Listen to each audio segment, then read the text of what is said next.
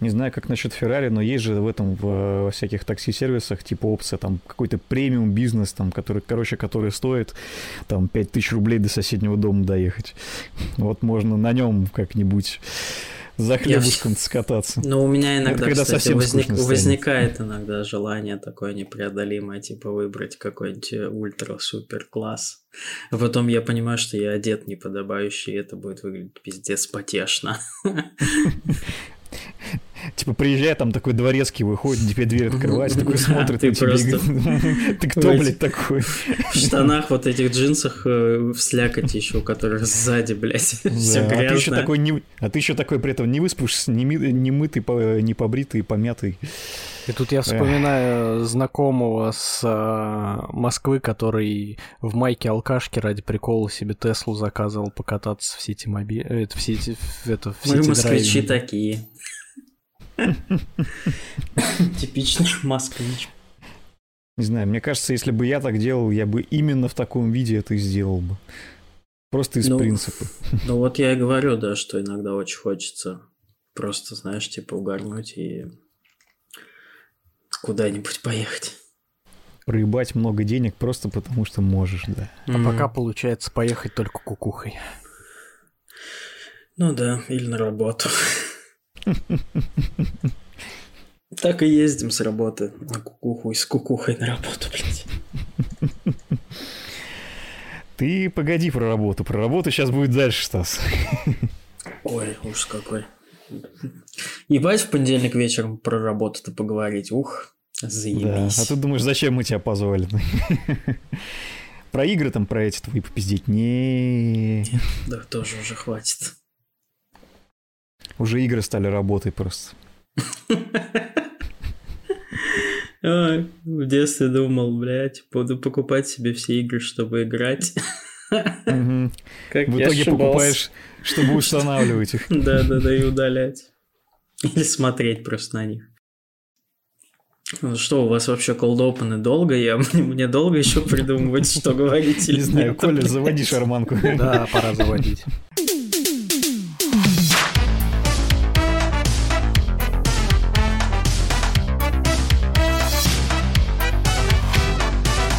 Всем привет! С вами подкаст «Духовка».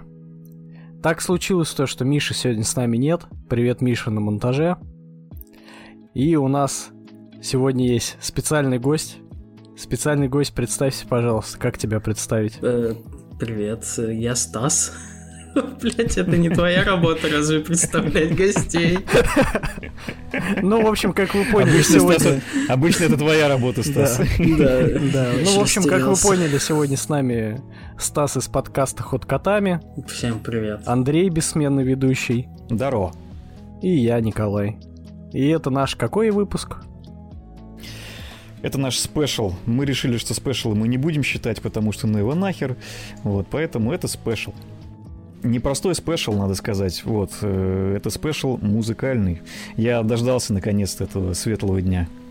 Ого! Да. Собственно, Стаса мы позвали не просто так, потому что, ну, кого еще позвать на музыкальный спешл, как не его? А, собственно, Стас, расскажи, пожалуйста, сейчас в двух словах для тех, кто вообще не в теме, для тех, кто не знает, кто ты такой. Почему я музыкальный? Чем, чем, чем ты занимаешься вообще по жизни, кроме того, что шутишь смешные шутки, представляешь гостей в подкасте? Ну, у меня Мы Яндекс сейчас... музыка установлена, типа. Как он такой музыкальный гость? Э, да чем я занимаюсь? Вот ты мне сказал в Cold Open, что будем про работу раз, разговаривать, но это не совсем верно, потому что музыка это для меня все еще хобби. Несмотря на количество денег, времени и даже некоторый доход, который там недавно начал относительно появляться, это все, я все равно это расцениваю как хобби, не готов э, погружаться полностью. Но если кратко, почему вы, наверное, меня выбрали, я подумаю и представлю, что э, я очень долго пишу музыку уже на протяжении 6 лет, э, и где-то около двух лет я пишу саундтрек к игре и писал еще к некоторым проектам. Вот. И в перспективе еще несколько у меня. Буквально сегодня появилась еще одна, тоже расскажу немножко Вот, в целом, вот так как-то так. Пишу, выпускаю альбомы, э, пишу, пишу, пишу для игр, для себя, и также еще немножечко подрабатываю тоже, ну, как вторая работа у меня, это концертное ивент-агентство, связанное с организацией мероприятий. Ну, то есть, э, что-то где-то около музыки, я все тусуюсь. Да, да, да, вот, собственно, Ту- поэтому тудем, и... Тудем и сюдем, и как-то вот так вроде как бы и получается, что как будто бы я в музыкальной сфере. Ну, слушай, ты сейчас назвал две своих работы, которые обе связаны с этой сферой, поэтому ну, ты сам целом. понимаешь, э, выбор у тебя невелик. В целом, вот. да. Мы хотим, собственно, поговорить про обе эти стороны в той или иной степени. Вот. Если уж начать с э, написания музыки, то вот расскажи тогда, как ты вообще дошел до жизни такой? Что тебя побудило вообще, в принципе, двигаться в этом направлении и уж тем более выпускать какие-то вещи, которые ты прям, ну вот, полноценно релизишь где-то там, ну, я не знаю, на лейбле, не на лейбле, это еще тоже э, отдельно можешь упомянуть. Ну, прям с, без, без вспомогательных вопросов, да, прям историю жизни начинать, да, рассказывать. Нет, ну вот давай начнем с того, что с чего все началось, вот как, как ты к этому пришел? Да, наверное, как у большинства людей, э, это все началось с того, что я просто в какой-то момент вдруг начал слушать определенную музыку, можно сказать, правильную, да.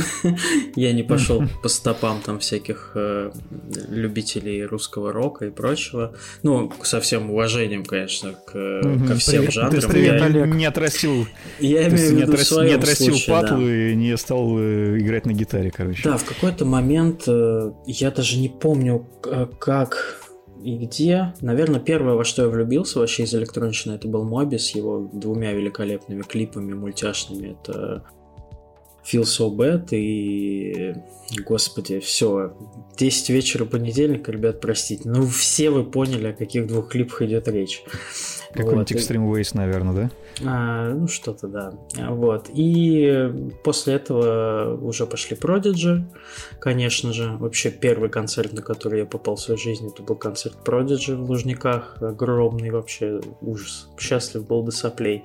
И в, в целом было три кита, на которых я вырос. То есть Моби был как-то фоном, но вот три кита, на которых я вырос, которых я слушал постоянно, это Chemical Brothers, Fatboy Slim и Prodigy. Вот эти три, три коллектива, которые влюбили... Ты прям попал во все группы, про которые я хотел тоже спросить. Влюбили, да, электронную музыку у меня. Потом, значит, ну, как-то это все зрело-не зрело. В одиннадцатом классе я услышал впервые такой проект, как Infected Mushroom в 10 в 11 классе, вот так плюс-минус. И в одиннадцатом же классе, ближе к концу, я случайно попал на сайт Trans Open Air в лес. Я ехал в электричке, э, увидел ребят прикольных каких-то, а у меня сумка такая была, э, знаешь, разрисованная акриловыми красками, светилась во флюре. И что-то они ко мне подошли, а я то ли на дачу ехал, то ли с дачи. Такие, они тебя за своего приняли, короче, сразу. Да, они такие, о, прикольная сумка, типа, погнали на Open сегодня. Я такой, погнали. И попал на Open. Ну, там телефонами обменялись, конечно, я не сразу с ними поехал, но вечером На даче там мама ждет картошку копать, и ты такой, я на Open Air поехал. Вот. Э, и, значит, попал на Open Air, и все как-то вот э, пси, пситранс, фулон, вот, э, вот эта вся психодель, психоделика, как-то я в нее очень сильно влюбился, очень надолго. Mm-hmm. Вот. Ну, как раз тогда, мне кажется, пик популярности, в принципе, был. Да, да, да, это как раз годы, когда вот утренний фулон такой жанр есть. Он прям просто вот... Есть э, такие, знаете, это электронная музыка волнами как-то приходит в культуру, типа то дабстеп ну, да, да, у нас да. с каждого как утюга играет. там какой-нибудь, да, да тиктоник, да, там да, вот да. это все говно. Вот, и вот тогда Фулон был на пике популярности, как раз в том числе из Infected Mushroom, потому что Infected Mushroom вообще, по-моему, первые ребята, которые выпустили на MTV свой клип Becoming Insane, может быть, вы знаете, где да. люди там об стену головами охуенный бились, клип. охуенный, вот, да. Я и думаю, со... это будет ссылочка в нашем замечательном сборнике ссылок, поэтому... Я думаю, да, будет. Да, да, да. Я еще и испанский язык, типа, учил в школе. У меня была школа с углубленным изучением испанского языка, и как раз вот Becoming Insane, там текст на испанском, ну и прям я влюбился вообще и в эту музыку, и потом попал на Open влюбился во всех вот этих людей, которые все это делают, и подумал, познакомился там с, ну не сразу, конечно, я начал там ездить на мероприятия очень долго и упорно каждые выходные, а раньше, чтобы вы понимали, ну был такой форум psitrans.ru, и вот если сейчас там открывать какую-нибудь афишу или ВКонтакте, типа, и искать там по тегу транс, э, пситранс мероприятия, то вы увидите, ну, одну раз в три месяца. А раньше на форум заходил, там был топик отдельный, типа пати. Вот ты заходишь... Там, типа каждую неделю, да? Ты заходишь в четверг, например, в этот топик, а там, короче, у тебя на все выходные мероприятий 10, только в Москве. И вот как хочешь, так и разрывайся, потому что бывало даже, что три мероприятия в один день были с иностранными привозами крутых артистов.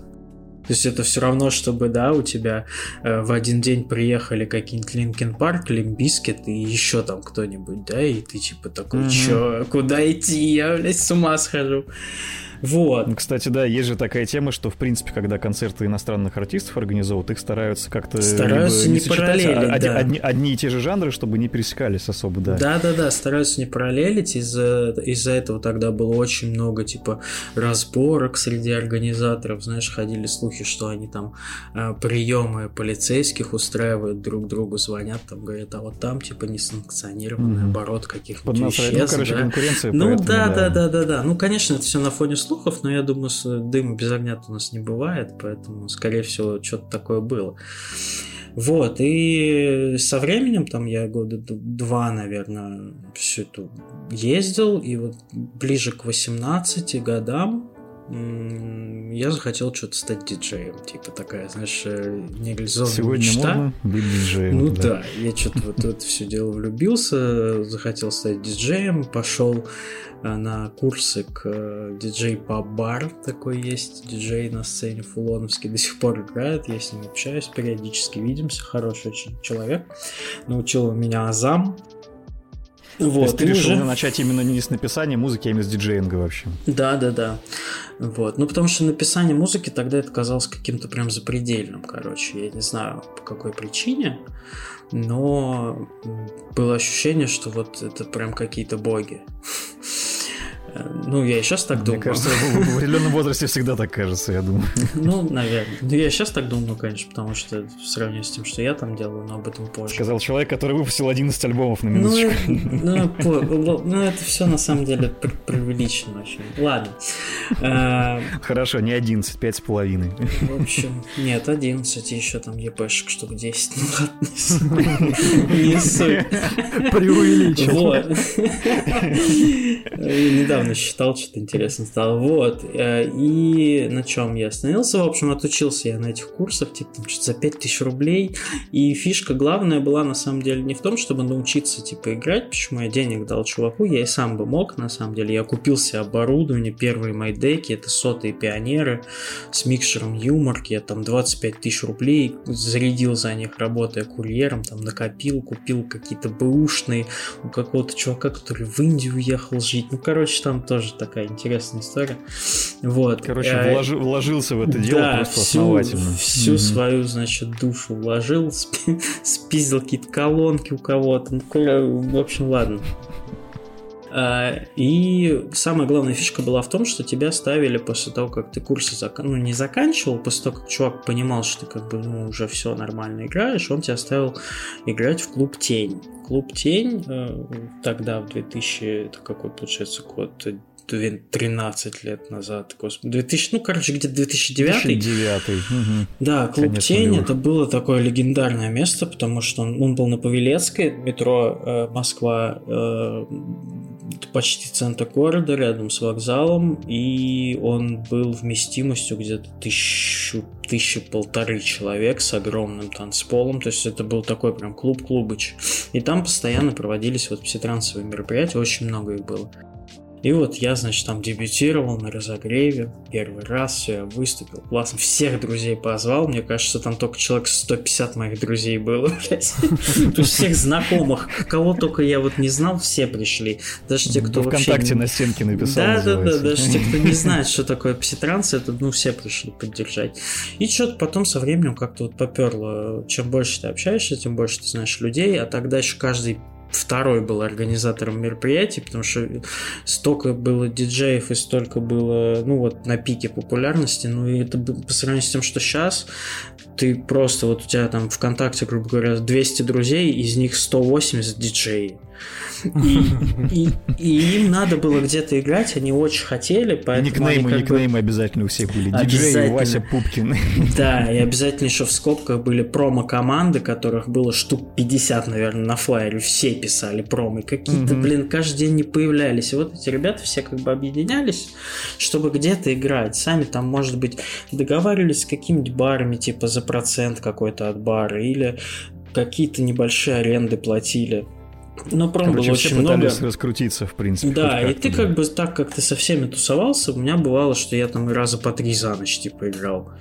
Вот. А потом... В разных, в смысле, бар. Ну да, да, да. А, а потом что-то начало уходить вот это вот э, хайп, хайп Ситранса начал уходить, э, команды начали разваливаться, дальше, дальше, дальше, дальше. Э, и потом я уехал еще в, жить в другую страну, потом ушел в армию, пришел из армии, мы устроили, конечно, рейв сразу. Я уже в, в армии, в последние дни армии уже там организацией рейва занимался. С чуваками переписывался, кто сыграет, кто не сыграет, там типа флайер, там рисовать. Прямо в части, да? Ну да, да, да, да, с телефона, с кнопочного флай за 2000 рублей, блядь. Это причем вот. одна песня была какой-нибудь руки вверх, да? Типа того, да. Устроили, э, значит, я вернулся, устроили, я потом еще какое-то время поиграл, типа, э, ну, уже пореже, потому что было реже, меньше мероприятий. Потом мы начали делать свои мероприятия. Вот как раз, э, нет, первое мероприятие, которое я сделал, было в 18 лет, на, мой 19, на мое 19-летие. Мы сделали open air. И потом я уже перешел как бы больше к организаторской части, но даже не прям мероприятие целиком организовывать, а какую-то часть я начал отвечать за там ведение встреч, за флеера, за вот это все. И периодически ездить играть просто по фану, ну может раз в месяца два, ну так, просто поугарать, вспомнить. А потом что-то все дальше, дальше, дальше поменьше стало вот всех мероприятий, и уже с 15 года я начал осваивать, типа, писать свою музыку.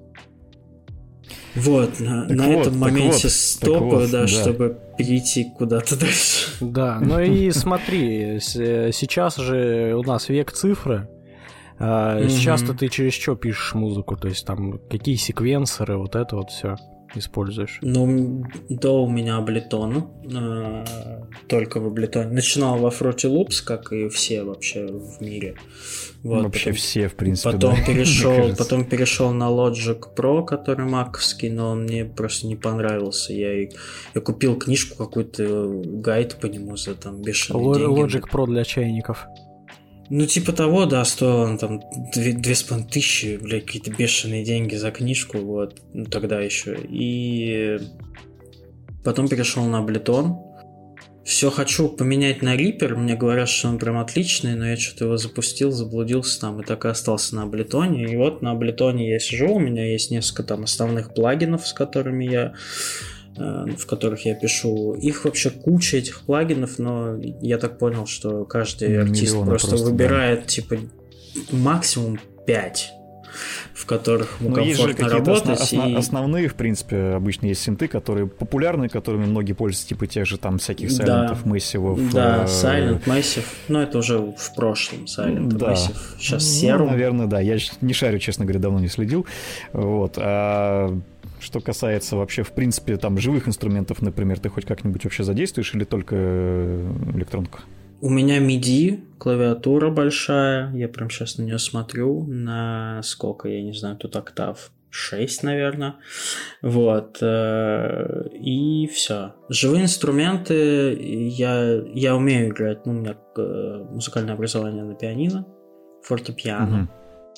Но из живого иногда не очень часто я записываю полевки. Это для тех, кто не знает вообще, что это такое. Ты берешь рекордер, выходишь в любую точку своего мира, лес, город, что угодно, рядом с лужей, рядом с писающим бомжом, подставляешь рекордеры и записываешь звуки, а потом э, все это дело как-то используешь для soundscape ов, ну, потому что я ambient пишу, и там это актуально достаточно. Но живые инструменты, там гитары, если ты имеешь в виду и так далее, я просто, во-первых, и не умею, а во-вторых, это заморачиваться. Тем более пианино очень сложно подключить живое к, к компьютеру. Ну, У меня да, есть такие ну, знакомые, кажется, которые собирают музыки, всю эту хуйню, но да, тяжеловато. Для электронной Нет, музыки так... же пианино по большей части, мне кажется, либо через сэмпл паки как-то добавляют, ну, да, либо да, да. какой-то хороший именно электронный синтезатор нужен уже тогда. Нет, а так классика MIDI-клавиатура, которая мне, по сути, все заменяет. Э, небольшой DJ-пульт, э, контроллер, который у меня по совместительству звуковая карта карта. Через него весь звук идет. И два небольших монитора. В принципе, это весь пак, ну и наушники. В принципе, это весь пак, который у меня есть. Ну, то есть у тебя уже все равно, он у тебя получается не сразу, наверное, ты сетап собрался, ты как-то все равно Ой, со временем нет, к этому пришел. Конечно, ты?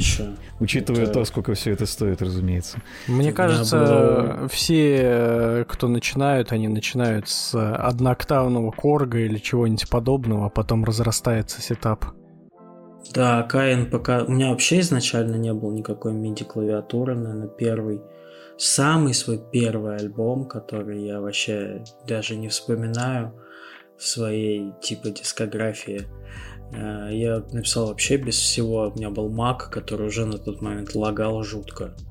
И все. И наушники какие-то дешевые. И взломанный Fruity Loops.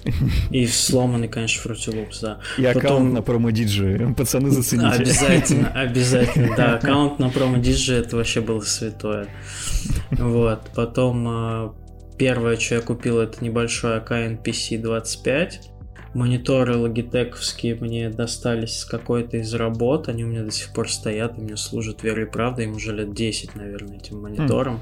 Но они что-то стояли на одной из моих работ под столом, под каким-то, и я типа посмотрел на них и говорю, а вообще вот это нужно кому-то? Они говорят, нет, можешь забирать. Я забрал и так и пользуюсь ими уже сколько лет. Вот, ну потом контроллер, естественно, я купил уже года, наверное. Ну, как раз, кстати, в 2015 я его купил. Ну, потому что тогда настала эра контроллеров. Все было, стало резко модно диджеем ездить со своим ноутбуком и со своим контроллером. Я еще помню, как угорал по видосикам с Launchpad ом, с Novation овским. Вообще, да, да, да. Это очень тоже популярно стало. Просто тоже, за счет того, да. как это выглядит. Для сэмплеров, да, для тех, кто там live, хип-хоп, инструменталы какие-то делает, это вообще пушка, конечно. Да и до сих пор пушка. Вот, и купил контроллер все для того, чтобы ездить, якобы играть. Я поездил, конечно, с ним, поиграл очень часто, выступал с ним, но в итоге он у меня сел как звуковая карта. А так, по сути, ну и MIDI клавиатуру большую тоже года три назад я купил себе вместо маленькой. Маленькую отдал какому-то пацану, просто случайно, тоже клевая история.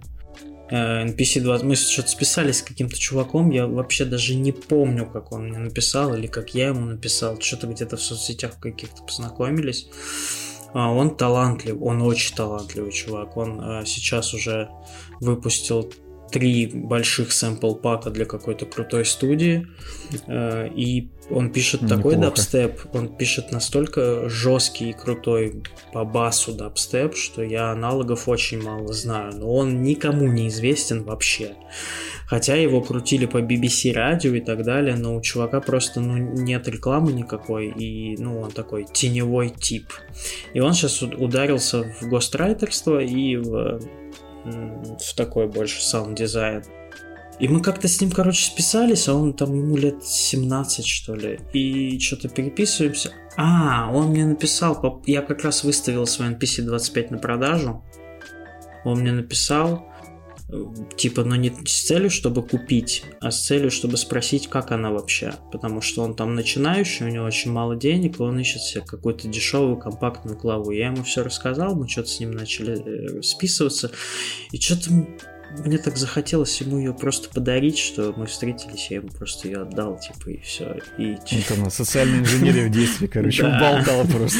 Ну да, развел, на развел меня, скорее всего, да, на контроль. Ну, я не жалею. Он. На ты не против был, в принципе, да? Да, я добрый. Вот, вот как-то так. Забавно, забавно, конечно. Люблю такие истории вообще в целом. Хорошо, а тогда вот такой вопрос каверзный тоже. А почему именно Ambient? Почему там сущие бомжи и вот это вот все? Типа, как от апсайд транса можно прийти вот к такой фоновой, можно сказать, музыке во многом? Ну и, в принципе, куда более спокойному жанру. Я понял. А, очень сильно, когда уже десятый год играешь одну и ту же 148 BPM, очень сильно от этого устаешь.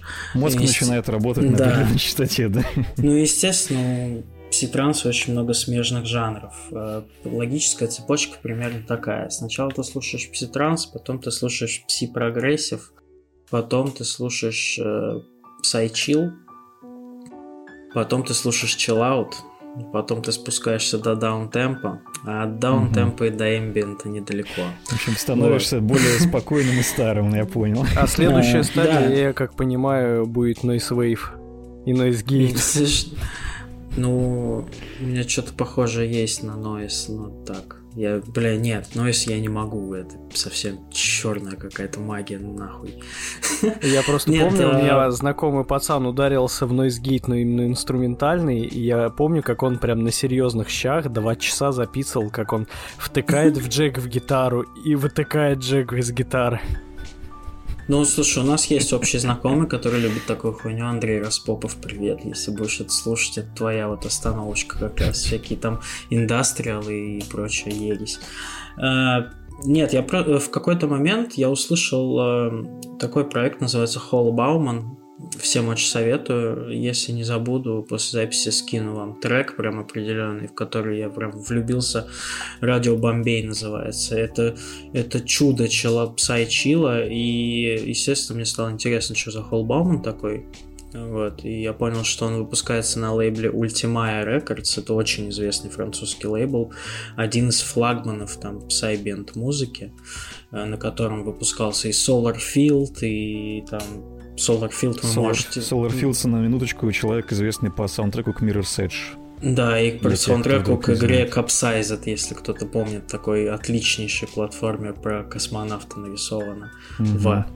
Вот, да, естественно, э, и там все вот эти вот просто боги сайбент музыки выпускались. Я очень долго слушал этот э, этот лейбл, и в какой-то момент я создал свой сайт-проект, который называется как диджей, который назывался Ходукома, потому что у меня был псевдоним типа пситрансовый психодак, и я подумал, что вот я вот этот ходу возьму от психодака, короче, и как-то там кома добавлю, что типа ебать, что-то потустороннее. Короче, блядь, хуйня. Вот эти все крутые истории про придумывание ников у всех, это все чушь полная, никто просто правду не рассказывает, блядь.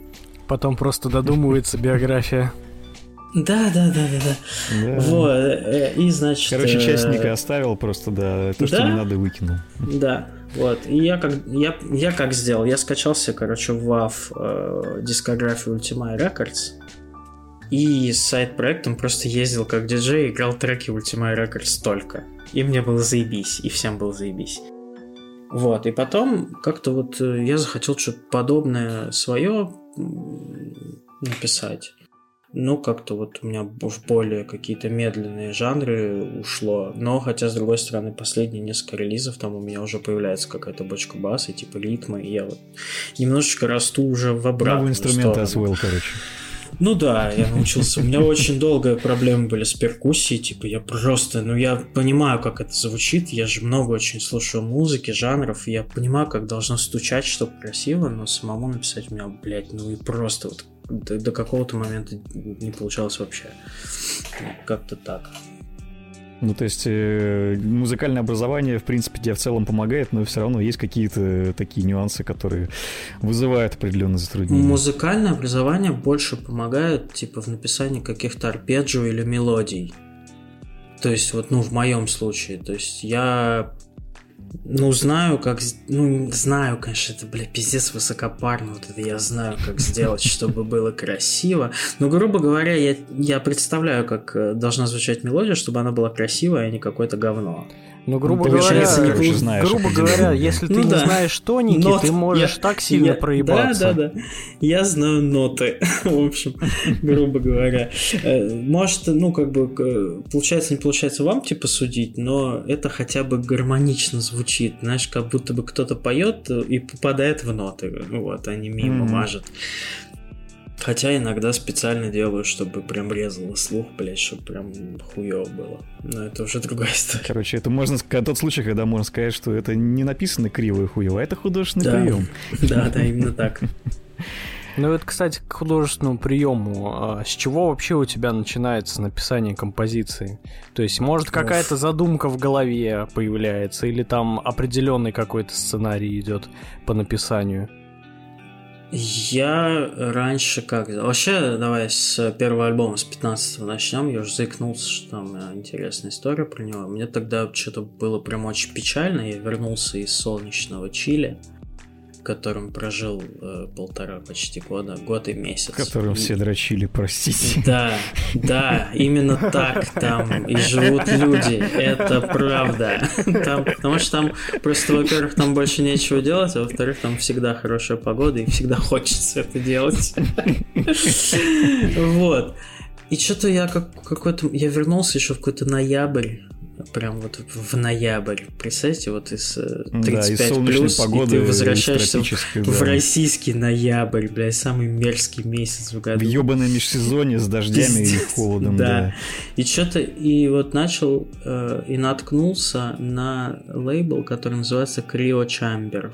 Это... Э, Уф, ну это Marvel в мире комиксов, э, но это типа это Крилчамбер, это Marvel в мире Dark Ambient, скажем так. Это лучший лейбл э, Dark Ambientовский, там его музыканты сотрудничают с голливудскими студиями. Ну, в общем, прям флагман-флагман. И я вот его слушал, слушал, меня все топило, топило там. И я думаю, блядь, я также хочу написать, что прям топило. Вот. И что-то сел. Никакой идеи в голове не было, на самом деле, определенной. Написал какие-то вообще в FL Studio, что-то какие-то экспериментальные, непонятные треки, ужасные, четыре штуки. Может быть, э, если лейбл, там, с лейблом 5 лет контракт закончился уже. Если они его не выпилили ниоткуда с площадок, я оставлю ссылку тоже, послушают. Но это кошмар, я прям сам не люблю его очень. Вот, и я его как-то выложил, типа, ВКонтакте, там, вот, первое, что-то про пера, и мне пишет лейбл какой-то, Новиков Групп называется, или как-то так, что-то, какая-то хрень пишет, На самом деле там школьник 15-летний, да? Нет, нет, я к ним в офис ездил договор подписывать. Ты чё, я а, вообще тогда охуел, да. Я, я говорю, вот, я выкладываю, мне пишет какой-то менеджер, девчонка, здравствуйте, меня так заинтересовала ваша музыка, мне так понравилось, я хочу с вами заключить договор на то, чтобы мы использовали, ну, чтобы эксклюзивно это был наш альбом на нашем лейбле. Мы его типа разместим везде, в Amazon, в Яндексе, там, везде вообще. Я такой, нихуя себе. Они такие, мы вам еще и заплатить, типа, за него готовы. Я такой, чего? Так бывает. Кто я вообще? У меня там, блядь, у меня даже группы тогда не было своей ВКонтакте, даже, грубо говоря. Я вообще не помню, куда я его выложил, этот альбом. И мне заплатили за него 2000 рублей, что ли, за этот альбом мне заплатили. Я поехал, подписал договор к ним в офис. Э, все серьезно, меня поводили экскурсию по офису, меня устроили, что вообще. А я смотрю мне, понимаю, что хуйня какая-то, говорю, зачем вам это все? Ну, типа, вы ж, я же сам понимаю, что музыка не очень. И она такая, ну мы типа всех подряд подписываем, если кто-то стрельнет, заебись, если нет, ну с ним. Вот, и вот так вот, да. А потом, и потом э, уже я на какое-то время забил, Вот, и касательно, типа, как вот придумываешь музыку, э, у меня сначала была такая схематоза. Я насмотрюсь каких Я прям вот сижу, смотрю какой-нибудь там фильм постапокалипсис или прочел какую-нибудь книгу. Ну да, конечно, кому я вру, блядь, книгу я прочел. Поиграл в какую-нибудь Короче, игру. атмосферы, атмосферы, короче, Да, словил какую-то атмосферу, но писать я все время хотел. Я там очень долго, типа, просто изучал DAW. Я как раз первый альбом во Fruity Loops написал, потом решил на Ableton перейти. Я вот это все изучал, изучал, читал там всякие какие плагины пригодятся, что там для Ambient, что для chillout, потому что я именно почему-то вот в Ambient в chillout захотел. И подумал, посмотреть фильмы какие-то и игры поиграть, и послушать саундтрек, вот прям зацепиться, что играет на фоне бэкграундом. Вот, и так насмотришься какой-нибудь темы и думаешь, ага, вот э, первый альбом у меня, например, Without Us называется, самый мой дебютный. Я, значит, там что представил, что пришел какой-то постапокалипсис на Землю, э, что-то там, значит, случилось, люди, как обычно, сошли все с ума, начали там друг друга убивать, какие-то группировки, корпорации. Короче, ты прям сидишь и сценарий себе, какой-то совершенно банальный сценарий себе придумываешь. То есть, грубо говоря, ты это все разрабатываешь как саундтрек к несуществующему да, фильму или сериалу. Да, вот, да, у меня изначально была такая схематоза, и я даже названия для треков придумывал так, чтобы они логически по очереди выстраивались в какой-то сюжет. Если там посмотреть по названиям первого моего альбома, то можно, значит, понять. Первый трек там автор эпидемик называется, да, то есть после эпидемии. Второй трек там что-то еще продолжение какое-то логическое. Ну, то есть, понятно, что слушатель вряд ли поймет и свяжет, но я-то пойму, что там за логическая цепочка. Ну, это, в общем, как люди в Spotify себе собирают плейлисты с наз... из названий, которые тек... текст да. пишут. Да-да-да. Вот, и, и, было, и было так очень много. Потом я начал какие-то поводы искать. Там, например, альбом один у меня, господи, блять, забыл я, как он называется. А, посмотри Википедии. Посвященный группе Дятлова. Я что-то в какой-то момент залип очень в очередной 145 раз на расследование конспирологических теорий э, группы Дятлова, потому что для меня это одна из самых таких интересных тем, непонятных, неразгаданных. Э, вот. И как-то попробовал интерпретировать в музыку вот от себя вот это. Потом у меня был альбом, посвященный космосу, потому что я какое-то время насмотрелся очень много документалок про космос и так далее. В общем, вдохновение я в основном, ну, если раньше я там придумывал себе сюжет, то сейчас я просто какую-то вот беру какую-нибудь одну тему, которая мне прям очень нравится, прям вот погружаюсь в нее, неважно, в играх, в кино, тоже в музыке.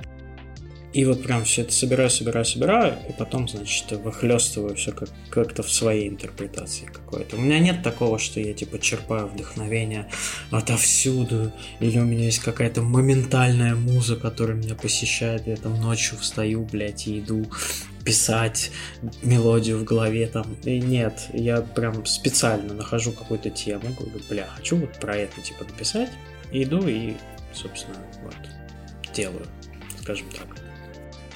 Просто берешь и просто делаешь. Просто беру, подхожу, да, беру за руку. Универсальный рецепт для всех желающих тоже повторить э, твой путь.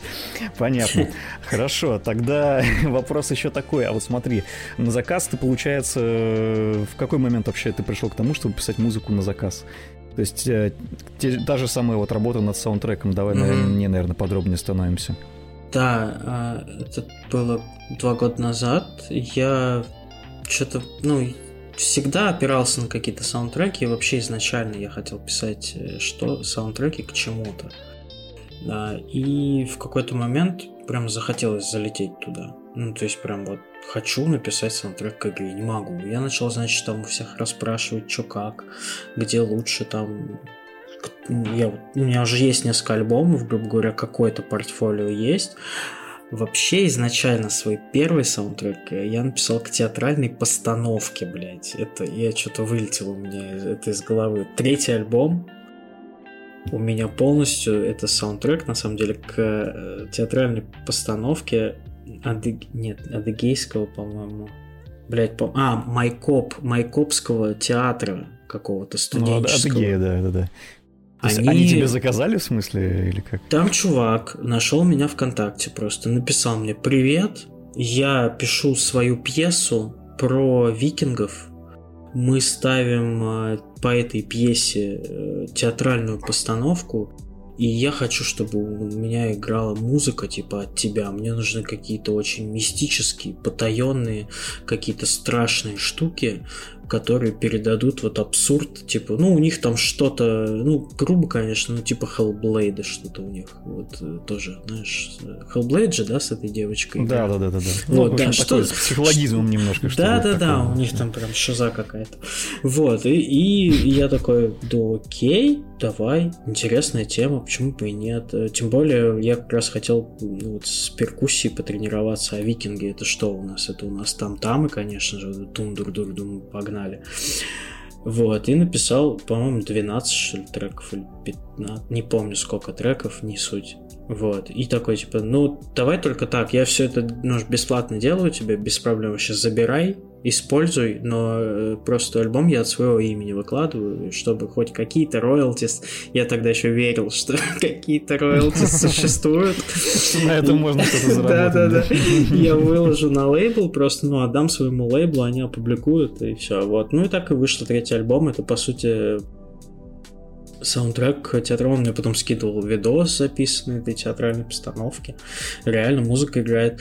И более того, по майкопским новостям по России какой-то там 24, по-моему, ну или что-то, региональная Россия какая-то. Угу. Рассказали про эту театральную постановку и сказали, что специально для этой постановки писал музыку композитор из Москвы Станислав Ебать, я тогда счастлив, конечно, был. Мама, я в телевизоре просто, да. Да. А под, ну, и через какое-то время, типа, я начал шарить, хочу для игры написать, не могу.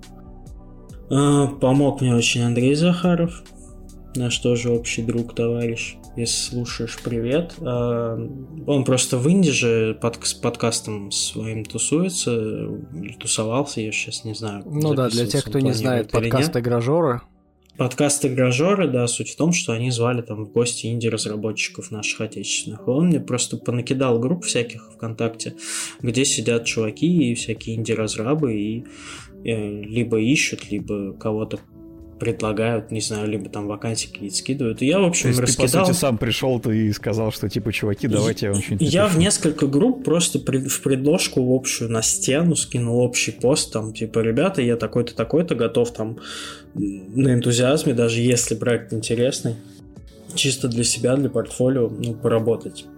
И вот мне написал один такой энтузиаст, Артем Зеленов, Зелард, э, разработчик игры There is No Light, и вот уже два с половиной года мы с ним на энтузиазме хуярим этот саундтрек несчастный. Да, уже два с половиной года делаю музыку, причем он сразу мне написал, что готов платить, я назвал... Я не знал, сколько это стоит, я знал, что это дорого на Западе, но не знал, сколько это стоит у нас. Я знаю, что на Западе э, есть э, такая схема, что ты плат... тебе платят за секунды трека.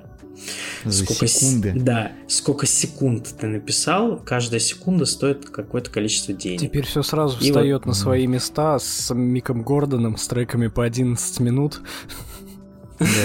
Ну, может быть, или не, не очень, не очень встает с современными вообще альбомами всяких тиктокеров, где два, э, не знаю, э, восемь треков по две минуты. Ну, вообще, вообще изначально за секунды типа оплата идет за рубежом. Я не знаю, может уже за минуту или это частные случаи, но распространенное мнение, что да. На стриминге, насколько я понимаю, платят за прослушивание, за количество. Да, да, конечно. Вот. там, наверное, все равно, сколько у тебя длительность. Вообще без разницы сколько, и платят такие копейки, ребят, что там нужно несколько миллионов прослушиваний, чтобы у тебя было хоть какой-то доход. Я сейчас просто цифру приведу, там приблизительную попозже. А, и вот, собственно, он назвал, я, я ему скинул пару демо, он мне дал какое-то типа тестовое задание, я ему скинул пару треков, он сказал, все, работаем, и все, и началось. И вот уже сначала осторожно очень общались, а сейчас уже типа, что там за хуйня опять, блядь, да тут ебаная какая-то яма, блядь, мешает FX, он такой, ну рот ее шатать, нахуй опять, блядь, заебал ты меня своей уже игрой, и вот так вот, короче, ну, очень, очень круто. И вот так два с половиной года, в общем, уже. Ну да, нет, сейчас уже все, саундтрек закончен, Вот сейчас я могу официально сказать, что все, основной саундтрек полностью закончен. Я еще дописываю Но чуть-чуть. игра еще как- не вышла, я так понимаю. Игра еще не вышла, она тоже на финальной полировке там находится. Я уже не буду говорить, когда она выйдет, потому что я уже два раза говорил, и она все переносится, ну, по независящим ни от кого причинам вообще. А, Сейчас я только периодически иногда всплывают какие-то задачи чуть-чуть пофиксить там какой-нибудь кусочек или написать э, какой-нибудь небольшой soundscape к, э, зас- ну, к этим кат-сценам или какой-то саунд-эффектик малюсенький. Мгм. Но я это уже Ну, так как- делаю. Какие-то даже- звуковые текстуры, в общем. даже говоря, зачастую накидать. бесплатно, потому что уже похуй, ну, я уже столько вы мне денег уже от- Уже все отдали, понятно просто с вами, да, что да, там так пи- 50, 50 ровно, по-моему, или, или 50, или 51 трек. Вот я за два года написал для игры. Неплохо так. Э, Слушай, а как вообще в целом для для тебя, по твоим ощущениям, собственно, работа для себя и работа на заказ, она как у тебя воспринимается в Ну, сравнении? На заказ круто делать, когда тебе за это платят. И ты... э, Ну, не логично, то, что- да, кушать ну, хочется. Да, это понятно. Не то, чтобы больше стараешься, но э, те- у тебя есть какие-то четкие рамки, вот, в которые ты должен залезть. Если со своей музыкой ты там, например, вот хочу написать саундтрек про парад зомби, блядь, да, допустим, но это ты для себя решил, и ты что-то пишешь, у тебя что-то не получается, и думаешь, ну, может, не парад будет зомби, а какой-нибудь, ну, как они просто лежать будут, типа, ну... Ну, грубо говоря, рамки ты себе устанавливаешь сам. да, сделал бы. а тут тебе говорят, слушай, Стас, такая хуйня, у нас тут битва с Архангелом, который ебет тебя три раунда в очко, при этом арена сужается каждые 15 секунд, блядь, еще в тебя летят нахуй фаерболы, и все это происходит, блядь, в темноте. И ты, и, и все. Ну, то есть, это мне ТЗ дают так, потому что ребята, понятно, они не разбираются в технических составляющих, да, но это все равно, что я бы им давал э, ТЗ на игру. Сделай мне GTA 5, чтобы грабить караваны, блядь, вот это вот все. Да-да, суть такова. Вот. Он, он, он дает мне по своим ощущениям технически сказать. Он- Вот он мне, он мне скидывает кусочек видео в геймплее, как будет, и говорит, что там ну, по сюжету более-менее близко. И вот, вот, вот, на, как вот ты себе видишь, так и делай. И ты вот в этих небольших рамочках уже как-то, блядь, изъебываешься. Вот, например, думаешь, блин, вот там чувак плывет там, да, в- э, дерет босс-файт какой-то там в, по колено в воде, типа, да, со своим отражением на самурайских мечах. Там есть такое немножко утрировано, чтобы не особо спойлерить. Думаешь, так, вот сюда, значит, добавлю немножко всплески воды, как будто бы они ж там по колено в воде, чтобы это в музыке немножко отражал. Самурайские мечи, ага, значит, нужно какие-то там резкие FX, типа там тю-тю-тю. тоже какой-то, но не все время, чтобы мозги ебало, да, а прям Мгм. так, Ну, момент. просто, чтобы ассоциация это вызывала, и чтобы это в звукоряде было Да, вплетено. да, да. Чтобы немножечко, да, как-то подчеркивало. Не, ну, все делают FX в основном, которые делает другой человек, я этим не занимаюсь. Но музыка тоже должна немножко соответствовать. И очень важный момент для игры, ш- так как это босс-файт какой-то или какой-то долгий, ну просто там какая-нибудь сцена, где ты ходишь, э, долго изучаешь локу, серчишь. Это луп обычно минуты на полторы, и очень важный момент, чтобы он не заебывал. Вот если ты его 50 раз послушал и тебе еще терпимо, то значит можно пропускать в игру. Потому что некоторые треки я вот делаю, он охуенный. Я прям, ну, он мне, мне нравится. Но я бы его выпустил просто как трек. Но если я понимаю, что я вот буду играть в эту игру, и я услышу его десятый раз, я нахуй геймпад об стену разобью. И это тоже очень важная грань, чтобы он не сильно пилил. Почему мне сразу вспомнился Devil. May Cry с этим заебистым саундтреком, который постоянно играет? Не знаю. Вот, и в этом-то, собственно, вся разница. Просто рамки какие-то и какая-то мотивация в виде денег, там, в виде... э, ну, у меня даже больше не, не о деньгах речь, там, я зарабатываю на обычной работе нормально. Дело в том, что и выйдет игра полноценная в Стиме, ее каждый может купить почти, ха-ха, теперь. Поиграть, попробовать. Уже вышла даже демка э, у них, ну, не, это не демо, это такая мини-игра, пролог как будто бы, да, The Reason Light 616, в которой уже играет мой саундтрек. И я вот понимаю, что это блядь, это круто, я вот там. Я ворвался, и меня вот это очень сильно мотивирует. Я очень жду этот проект, когда выйдет, чтобы его и как портфолио тоже я, конечно, какое-то время передохнул, потому что, блядь, два с половиной года писать саундтрек для одной игры пиздец, ребят. Это очень жестко. Но, скорее всего, я хочу еще один такой проект через какое-то время, в каком-нибудь другом жанре. Очень хочу попробовать что-нибудь футуристическое. Просто пиздец. Хочу какой-нибудь триллер космический вообще, чтобы умереть Dead Space, просто. например. Ну, типа Опа. того, да. Вот. Как раз. Ну и, С- на естественно, горизонте но- но- естественно, бывают проекты, которые э, я делаю на энтузиазме, на коленке за 15 минут, и потом они собирают на фестивалях международных награды. Блять, а я в ахуе сижу и не понимаю, как это Вот на этом моменте, пожалуйста, поподробнее. Какие награды на каких фестивалях? Ну-ка, ну-ка, ну-ка. Блять, я сейчас открою, подожди. Ну, не я лично собираю награды, а само произведение. Или кто? Нет. Вот, э, Короче. хор- хорошо. Да. А, давай тогда так. Сейчас немножко тогда отвлечемся. А по поводу тех же лейблов вообще, в принципе, я так понимаю, ты уже не на одном выпускался. Да, да, на, тр- на трех. Да, А, на на трех. российских или на каких-то международных тоже? А, Все три были российские, на международный пробовался, не взяли меня. Но один а, такой полуроссийский, его как бы знают более-менее за рубежом, но он российский, питерский. Ну и вот в этом плане Ага. сейчас что лучше? э, Залазить в какой-то лейбл или все-таки заниматься сам издатом? Сложный вопрос. Дает ли Если- лейбл вообще какую-то отдачу, в принципе? Он как-то Даёт, каким-то э, занимается? Да, дает промо. Если лейбл нормальный, более-менее, то это в любом случае охват. Он делает какие-то там сподвижки, он делает какие-то там рассылки по группам, но они этим занимаются, и их аудитория тебя слушает. Ну, то есть какой-то промоушен, даже если это небольшой лейбл, все-таки есть. Когда ты сам издат, естественно, ты ну, ничего тебе это не дает. Но в целом я разницы не увидел особой. И я немножко, честно, не понимаю, как это работает. Я, естественно, не размещался там на супер-пупер лейблах, у которых миллиарды прослушиваний, но так как у меня жанр нишевый, то что сам издат, что на лейбле выпускаться, честно, одно и то же. Лейбл, нет, спору нет, всем лейблам благодарен, все круто. Э, Во-первых, главное преимущество, что если ты хочешь нормально выпускаться за сам издат, забудь про бесплатные сервисы, это только за денежку, это уже какая-то затрата. А во-вторых, э, лейбл может помочь тебе там с обложками, не обложками, тоже не надо заморачиваться. Ты отдал музыку на лейбл, все забыл. За тебя все делают. Вот. И в-третьих, наверное, ну да, какой-то промоушен реклама. Но вот у меня как вышло, я на лейбле выпускался очень долго, потом что-то решил как-то сам издатом выпуститься, и у меня альбом, который я выпустил сам издатом, причем первый самый, который я выпустил сам издатом, собрал по сравнению с остальными просто какое-то пиздецкое количество прослушиваний, для меня это дохуя.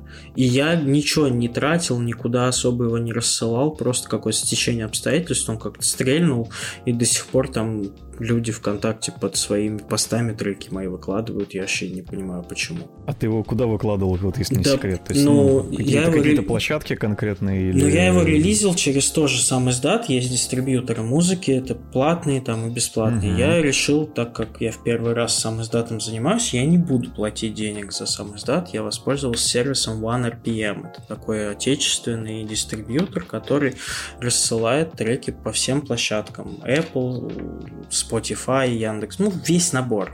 Ну, короче, грубо говоря, он везде Да. выкладывает, где это И все. Но, Мгм. но никаких маркетинговых там штук я себе не покупал. Может быть, они там есть, я даже не знаю, кстати, есть или нет у них.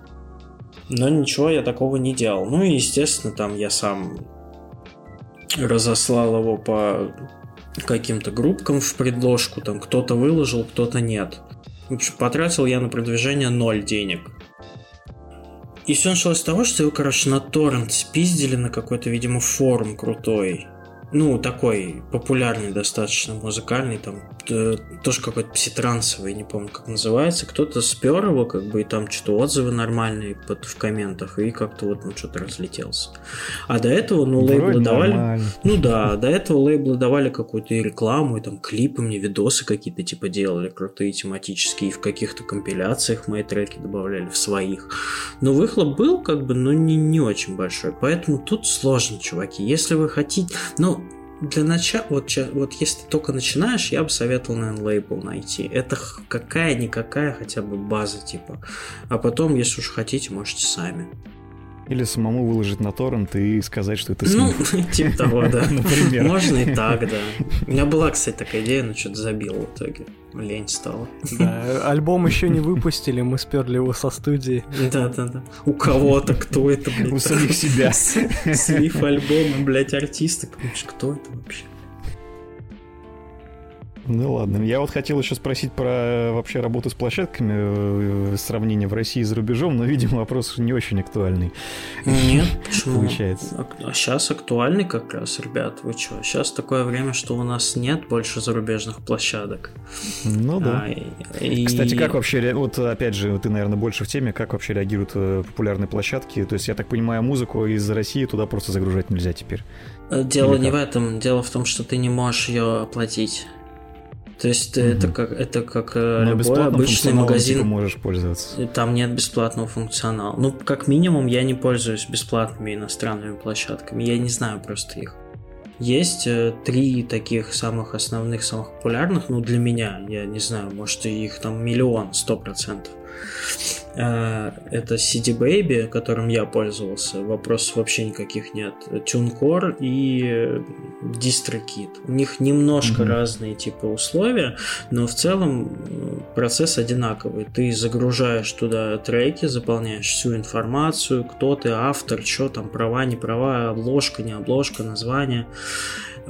Все загружаешь, все прогружаешь, и потом просто оплачиваешь услугу. То есть там, это в зависимости от площадки по-разному стоит. В среднем 50 долларов альбом выложить везде. Пам-пам, платишь эти 50 долларов? из России. Ты Ну да, оплачиваешь об и все, и везде появляешься. А тут и все, и вот ты упираешься в эту херню пам-пам, оплата из России. А эти все площадки вторым альтернативным способом принимают что? Что? PayPal, блядь. Все, пиздец, пам-пам, тоже, да. второй. Привет. И тут я столкнулся с тем, что я не знаю, как выложить новый альбом. Есть два бесплатных, как минимум, сервиса русских, кото- которых я знаю. Это Fre- FreshTunes и OneRPM. FreshTunes я выкладывал один трек, все нормально, но это сингл я какой-то выложил, забыл про него. Но там у меня была проблема в том, что мой трек выложили блять, с очень большой разницей во времени на разных площадках. Типа в Apple он вышел в понедельник, на YouTube он вышел через месяц, в Spotify он вышел через год, блядь, и я чё, чё, почему так? Я не понял. То есть это был косяк площадки, получается, судя по всему. Ну, а не знаю, в чем там проблема была. Я просто на шару выпустил трек. Я даже заб- не знаю, как он называется. Я написал какую-то херню, выложил ее просто проверить.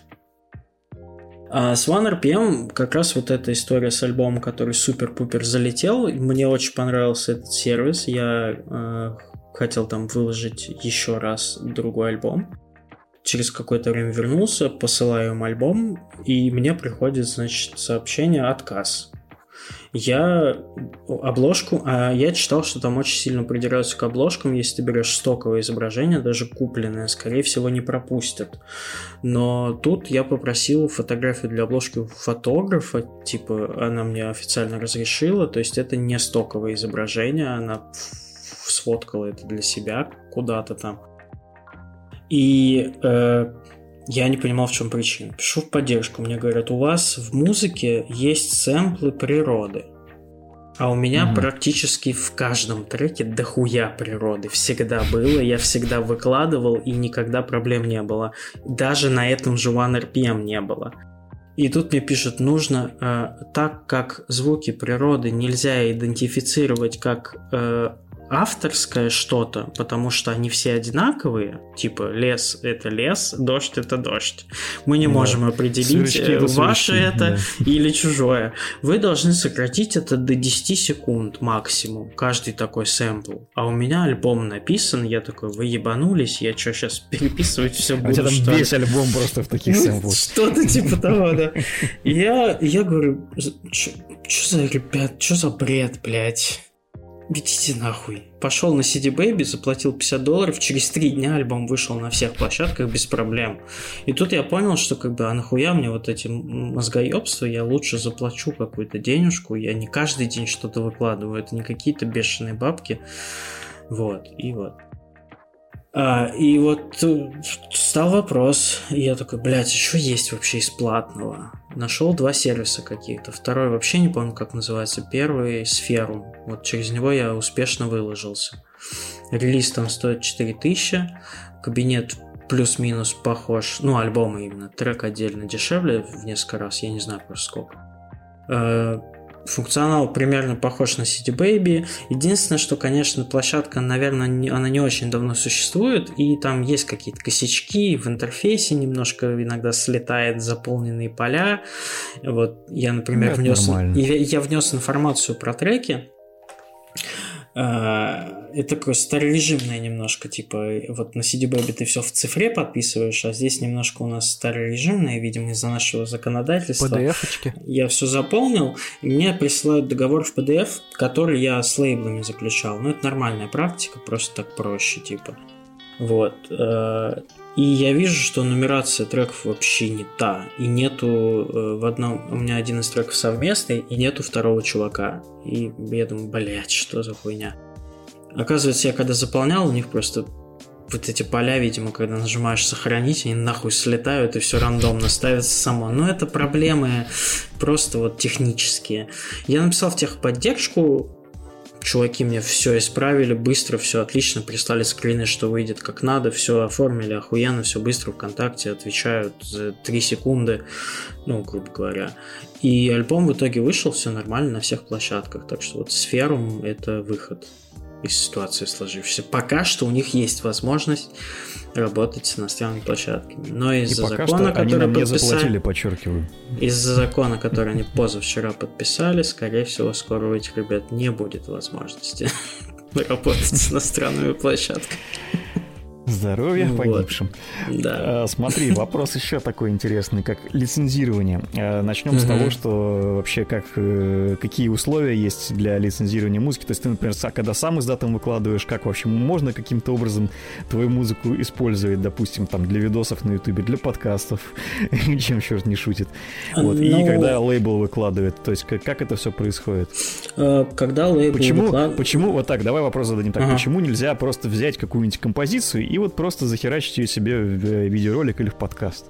Ну, это авторские права. Я тебе больше скажу, даже если это сам издат, э, даже если у тебя есть все разрешения, типа на музыку, и ты ее автор, ты ее отдал лейблу, даже если лейбл тебе написал, что типа ты можешь ее использовать как хочешь, если ты выложишь ее на Facebook, скорее всего, тебя заблокируют аудио, и им похуй. Ну, ты отправишь там разрешение в поддержку, они тебе года три будут отвечать на него, ну и скажешь. Потом ну, скажешь, что это авторское право. У них просто алгоритмы блочат все подряд, что засвечено в базе э.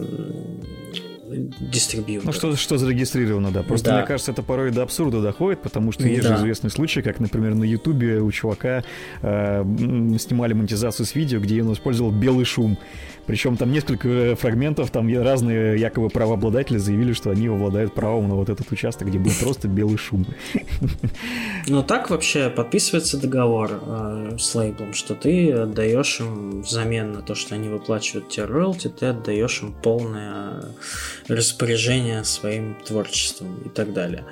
И если ты, например, хочешь музыку для подкаста использовать, то целом все просто. Ты пишешь лейблу письмо, они тебе пишут э, ответ, что разрешают, и ты э, как просто отправляешь площадки, той же Яндекс, там можно это сделать, они письмом это все делается, отправляешь им письмо, Ну, что вот можно, такая-то можно музыка. что мне разрешили, короче. Да, можно. И, а когда ты сам издатом выкладываешь музыку, то, ну, во-первых, на стриминге ты выкладываешь там, это вообще похер. Вот. Но если ты выкладываешь, например, на Bandcamp какой-нибудь, где откуда можно скачать исходный материал, грубо говоря, то там можно прям поставить галочку типа для коммерческого использования, или все права защищены, или фри лицензия, и уже как поставил, так и могут использовать. Я всегда ставлю все права защищены на всякий случай, но типа если мне пишут, можно ли использовать, я говорю, берите вообще без проблем. Пофигу. Если надо что-то подтверждение какое-то от меня напишу. Так что ну, в этом плане вот так. Все от лейблов зависит от артистов. Если лейблы какие-нибудь жесткие, то я могу понять, почему они так делают. Ну, В этом плане я Бабки, помню, я... что у более, у более крупных. Да, в этом плане я помню, я бодался, когда был подкаст вот The Cast, когда мы пытались стриминг, мы пустили, короче, свой джингл на старт на Твиче, то есть когда идет заставка, Мгм. и Twitch, короче, нас, э, нам резал звук. И вот я с ними через техподдержку бодался, как раз-таки вот с письмом от автора, то, что э, у автора выкуплен этот джингл под коммерческое использование, под, под подкасты, и вот они... Они меня, наверное, месяца три мурыжили, и только потом у нас Ну звук да. оставался на записях. Как бы можно сделать, но просто проблема именно в принимающей стороне. Кто-то очень быстро отвечает, как тот же Яндекс, кто- кто-то по три месяца, как Facebook. Им плевать на тебя вообще. У них этих запросов по тысяче в день. Ну, Пока они Facebook, я дойдут. так понимаю, все-таки не основная площадка для раскрутки музла в основном, поэтому... Нет. Facebook Учитывая вообще такие не условия. работает с музлом, если честно, Ну, абсолютно. вообще, Марк Цукерберг, привет, пошел. Да вообще Facebook не работает. Мертвая соцсеть, удаляйтесь оттуда. Ну, есть такое Ну расхожее и, мнение, кстати, смотри, вот зарубежные опять же, если одноклассники. вернуться к нашей сейчас ситуации. Крупные дистрибьюторы свалили Мгм. вообще с России, то есть нам сейчас, грубо говоря, хуй нам Они сейчас, они свалили. новый альбом Рамштайна и Кендрика Ламара на Яндекс Музыке. Вот, как это вообще сейчас сказывается на музыкальную вообще вот составляющую России? Блин, ну ты такие вопросы задаешь, Ну, как будто бы я типа гру- автор хитов Грубо говоря, ну вот для знаешь, тех, кто сами сказать. выпускаются под э, лейблами зарубежными, как это сейчас складывается, понятное дело, что, грубо говоря, на Яндекс Музыке таких людей уже не Ну, послушать. из моих знакомых, например, кто выкладывается на иностранных лейблах, у меня есть там пару друзей, которые на крутых лейблах выпускаются. Это Cosmic Leaf, например. Это крупнейший израильский лейбл, тоже чиллаутный. Там очень много известных артистов есть. Я думаю, кого-то да вы там знаете. Ну, я просто не буду перечислять сейчас. И недавно вот перед событиями всеми этими у меня друг хороший. Кстати, на его лейбле я как раз выпускал с первого альбома, у него свой лейбл. Он попал на Cosmic Leaf, он начал там выпускаться. У него поперли прослушивания вверх очень мощно, но все бабки выводятся на PayPal. И вот, собственно, все. Пока он... э, И никаких других способов нет. То есть он что-то зарабатывает, но денег он этих не видит. Когда PayPal разморозит, он станет миллионером. Вся, наверное, вот, ну вот загвоздка инди каких-то музыкантов, мне кажется, вот в этом заключается. Если они дистрибьюцию делают не через русские сервисы, которые, которых можно э, на карту русскую выводить, то это упирается только в вывод средств, потому что все дистрибьюторы работают практически только с PayPal. У Bandcamp, например, нет никаких других способов вывода, кроме PayPal вообще. То есть либо PayPal, либо иди нахуй. вот как-то так. Ну, то есть вот, э, западные площадки в этом плане придерживаются э, практически единственного варианта. Ну да, то есть они э, официально тебя никогда нахуй ты не пошлют, как бы им плевать, откуда ты. Но Ну да. просто ты не сможешь ей воспользоваться. Вспоминаем А насчет тот же... Их каких-то- можно понять. Ну да, вспоминаем тот понять, же... Мне кажется, с практической... Вспоминаем тот же, да, да, да. Вспоминаем тот же Patreon, который банально сейчас копит деньги и который никуда не дает выводить, потому что у них единственный метод Ну вот да, это куча, куча таких.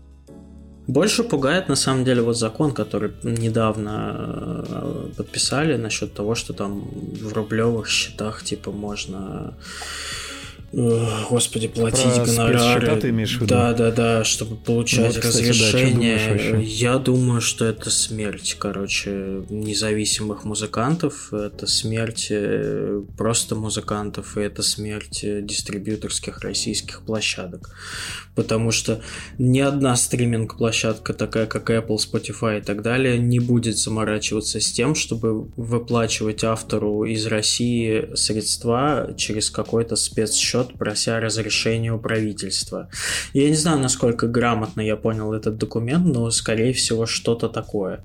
И типа вот с одной стороны ты Spotify, который, ну, э, когда у тебя есть какие-то обязательства с дистрибьютором, ты обещаешь выплачивать роялтис. Но с другой стороны, ты понимаешь, что каждому музыканту ты должен будешь выплачивать это на какие-то рублевые счета, и типа зачем мне этим заниматься, я проще просто эту страну обрежу для себя, как бы и хуй забью.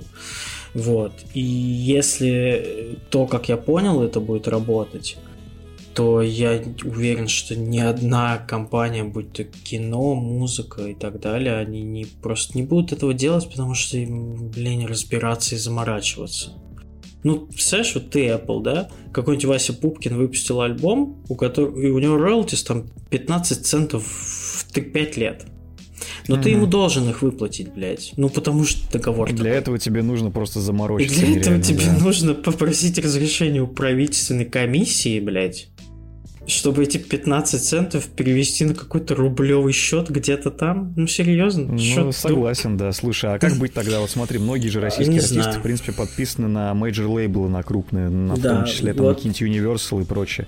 Там из, э, там, не знаю, первого, чего в голову приходит, у Noise MC, по-моему, контракт уже давно, как раз, по-моему, с Universal. Wild Ways не так давно подписали тоже контракт с кем-то. Вообще красавчики, помню, обожаю их. Но вот. Where's был круче. Так вот, короче, к тому, что они же подписаны на крупные международные лейблы. То есть, вот, типа, как, например, им в такой ситуации быть? Я не знаю, как это будет работать. Я думаю, что они будут... Я думаю, что они будут оформлять какие-нибудь резидентства, типа, в других странах с иностранными счетами. Но я не знаю, как они будут делать это. Ну, я не тех масштабов, чтобы рассуждать. Я в этом случае слышал как минимум от... Придумают а, что-то, уверен. Да, я в этом случае слышал как минимум от Алекса Terrible то, что он завел в Нью-Йорке счет для выплаты ну, вот роялти. Да. Это, мне кажется, единственный вариант, потому что, ну, ну понимаешь, если там какие-нибудь Wild Ways могут себе это позволить, грубо говоря, то какой-нибудь чувак, как я, или там еще миллионы музыкантов просто не смогут. С другой, ну, но тут уже встает вопрос, как ты относишься к этому всему, типа как я, которому, по сути, похуй на эти роялти, с которых и так нет. Или ты прям дрожишь за каждую тысячу рублей и думаешь, бля, я заработал, я хочу вывести все эти деньги, но вряд ли. А как, же, Просто... а как же, смотри, есть такое расхожее мнение, что российская музыка это сейчас поднимется, потому что, типа, зарубежные лейблы все. Ну, на чем она поднимется? больше ну, вот внимания я... российским артистам. Ну, вот если ВК и Яндекс Музыка пойдут на такие проценты роялтис по стримам, чтобы все захотели выкладываться только на ВК и на Яндекс Музыке, то да. То есть, грубо говоря, они сами станут лейблами, дистрибьюторами, там, кем-то Ну да, но тут просто немножко другой вопрос. Тут даже вопрос не в том, что ты не получишь свой роялти, Celsius. вопрос в том сейчас стоит, что возможно вероятность того, что твоя музыка вообще не дойдет до Spotify и Apple. То есть мне плевать, типа, буду я что-то за нее получать или нет, но я хочу, чтобы она просто там находилась, чтобы кто-то мог открыть Spotify где-то там в Японии там или в Канаде. Я вот смотрю просто, ну, странный прослушек, и когда вижу там какого-нибудь чувака, который в Новой Зеландии один слушатель послушал мой альбом, я думаю, ебать ты охуенный. А он теперь этого не сможет сделать, потому что просто не будет будет. Вот это меня больше расстраивает. И скорее всего так и будет. Вот, вот это, кстати, действительно обратная сторона вопроса, потому что, ну, понятно, что от нас, э, поскольку эти все товарищи ушли, то крупные зарубежные релизы теперь на площадках не выкладываются. А вот как российским артистам быть, да, это вот, mm-hmm. мне кажется, куда более интересный вопрос, особенно с учетом того, что у нас же очень много артистов, которые, ну, действительно, э, в силу разных На мирового уровня. Не, не, мо, не мо, да, во-первых, на мировом уровне, а во-вторых, ну, они зачастую, на самом деле, не такие большие, чтобы позволить себе как-то особо разгуляться. Ну, да. То есть понятно, что, да, Коля привел пример с Алексом Террибл из Trans, это, если что, Саша Шокола из группы Slaughter to Prevail. Вот, то есть, в принципе, он очень крупный артист уже сам по себе, он уже состоявшийся. А вот как бы тем, кто только поднимается, вот непонятно. Да более того, есть артисты, музыканты, даже среди моих знакомых, которые за границей пиздец какие популярные, а здесь их вообще никто не знает. Вот как им быть, я вообще не представляю. Типа у меня есть просто знакомый Саша, ну, тоже пишет пситранс, фулон, EDM, и он выступает на Tomorrowland, как бы у него там миллионы прослушиваний за границей, но в России он играет на мероприятиях за 3000 рублей. Потому что у нас ну, нет культуры оплаты артистов нормально. Вот. И типа там он более популярный, чем здесь. И вот он сейчас сидит, и он не получает деньги за свою музыку и не знает, что делать вообще. Вот. Вот как-то так. Мне очень нравится, как ты применил термин культура оплаты. Это прям...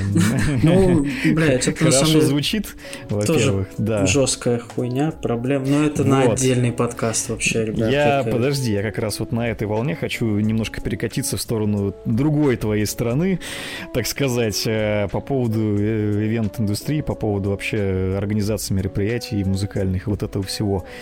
Вот. Расскажи тоже, пожалуйста, э, чуть-чуть сначала, как бы, собственно, как ты начал этим заниматься? Ну, я думаю, ты уже, в принципе, достаточно рассказал. Вот давай э, так вопрос поставим. А, как сейчас вообще в целом живет ивент-индустрия в текущих условиях? Особенно после ковида и прочих интересных событий этого года. Я не рассказал про хуйню с наградами. Да. Вот. Сейчас коротко, прям совсем чуть-чуть. Короче, э, несколько лет назад ко мне пришел чувак, который хотел для визуальной новеллы написать саундтрек ну, для игры компьютерной. Мы mm-hmm. начали с ним работать, у него все заглохло. Вот. И потом через какое-то время он мне написал, у меня девочка знакомая, режиссер, снимает короткометражку. Вот. Я ей тебя посоветовал как композитора. Хочешь заморочиться? А я, блядь, конечно, хочу. Для короткометражек я еще не делал. В общем, я посмотрел несколько раз короткометражку, это, ну, откровенно честно, мне не понравилось, потому что это слишком артхаус для меня, я слишком тупорылый для такого говна. Вот. Но но как бы писал саундтрек не то чтобы э, с сильным энтузиазмом, потому что, во-первых, это бесплатно, было. А во-вторых, мне приходилось несколько раз его переделывать, потому что ребят не знали, что хотели. То есть я 20 минут, грубо говоря, музыки, несколько треков переделывал несколько раз. И меня это... Под конец меня это дико уже выбесило. Плюс там личные проблемы наложились, и я прям нехотя дописывал реально на коленке. Ну, то есть просто... Да, вот да вы все равно на... говно снимаете. Напишу и отъебитесь. Но я не могу сказать, что говно, потому что, ну, все-таки я работал над этим проектом, и ребята там хорошие, они, они все хорошие. Я ко всем очень тепло отношусь, но вот говорю как есть. А, и вот вчера вот эта короткометражка взяла четвертый приз на международных фестивалях. Она, значит, взяла э, официальный выбор фестиваля в Торонто. Она взяла официальный выбор какого-то Bridge of Arts фестиваль. Я не знаю, что это такое. Она взяла какой-то еще там, короче, четыре награды международных каких-то артхаусных фестивалей, типа кино независимого. И этой девочке в личку написал э, режиссер сериала «Друзья», она в Инстаграме выложила скриншот, что типа заебись, кино мне понравилось, там, типа, и так далее. А я сижу, понимаю, что я, грубо говоря, я минут за 15 там трек написал. И, и вот это вот сейчас, и, и вот это все сейчас всем нравится. И вот такие случаи тоже бывают, блядь. Иногда а делаешь. А саундтрек-то, саундтрек-то хоть оценили вообще ну, в целом? Ну, Саундтрек охуенный. Ну, то есть, ну, мне он самому нравится, но другое дело, что я на него пиздец как мало времени потратил. Не знаю ничего отдельно про саундтрек, не видел рецензий, потому что, ну, само кино очень маленькое, мало где вообще в целом есть рецензии. Но то, что оно выигрывает на фестивалях там каких-то, то это пиздец для меня. Я вот очень жду, когда премьера будет в открытом доступе, чтобы наконец-то показать людям, что это, потому что я это видел уже. Вот. Но я не могу никому показывать, потому что НДА, все дела. Ну, э, понятное вот. дело. Жду, Слушай, мне жду кажется, вообще все... Это очень круто. Кстати, если кто-то вдруг из Санкт-Петербурга слушает нас, например, Андрей, а, да, а, когда же, блядь? Когда будет, короче, закрытый показ за 500 рублей 2 июня в 7 вечера, знаешь где? Э, Ой, господи. И потом ссылочку скинь, мы тоже это все в описании, Арт Холл, Сытнинская улица, дом 14, метро Горьковская. Вот э, за 500 рублей можешь сходить в 7.30 вечера посмотреть. Сказать, что ты знаешь Стас. Только не говорим, что я в этом подкасте был. Ну, тоже сходишь, Я тоже пиво выбрал. Согласен. Да, и выложу на рутрекер. Про ивенты давай, еще раз задай вопрос, я забыл.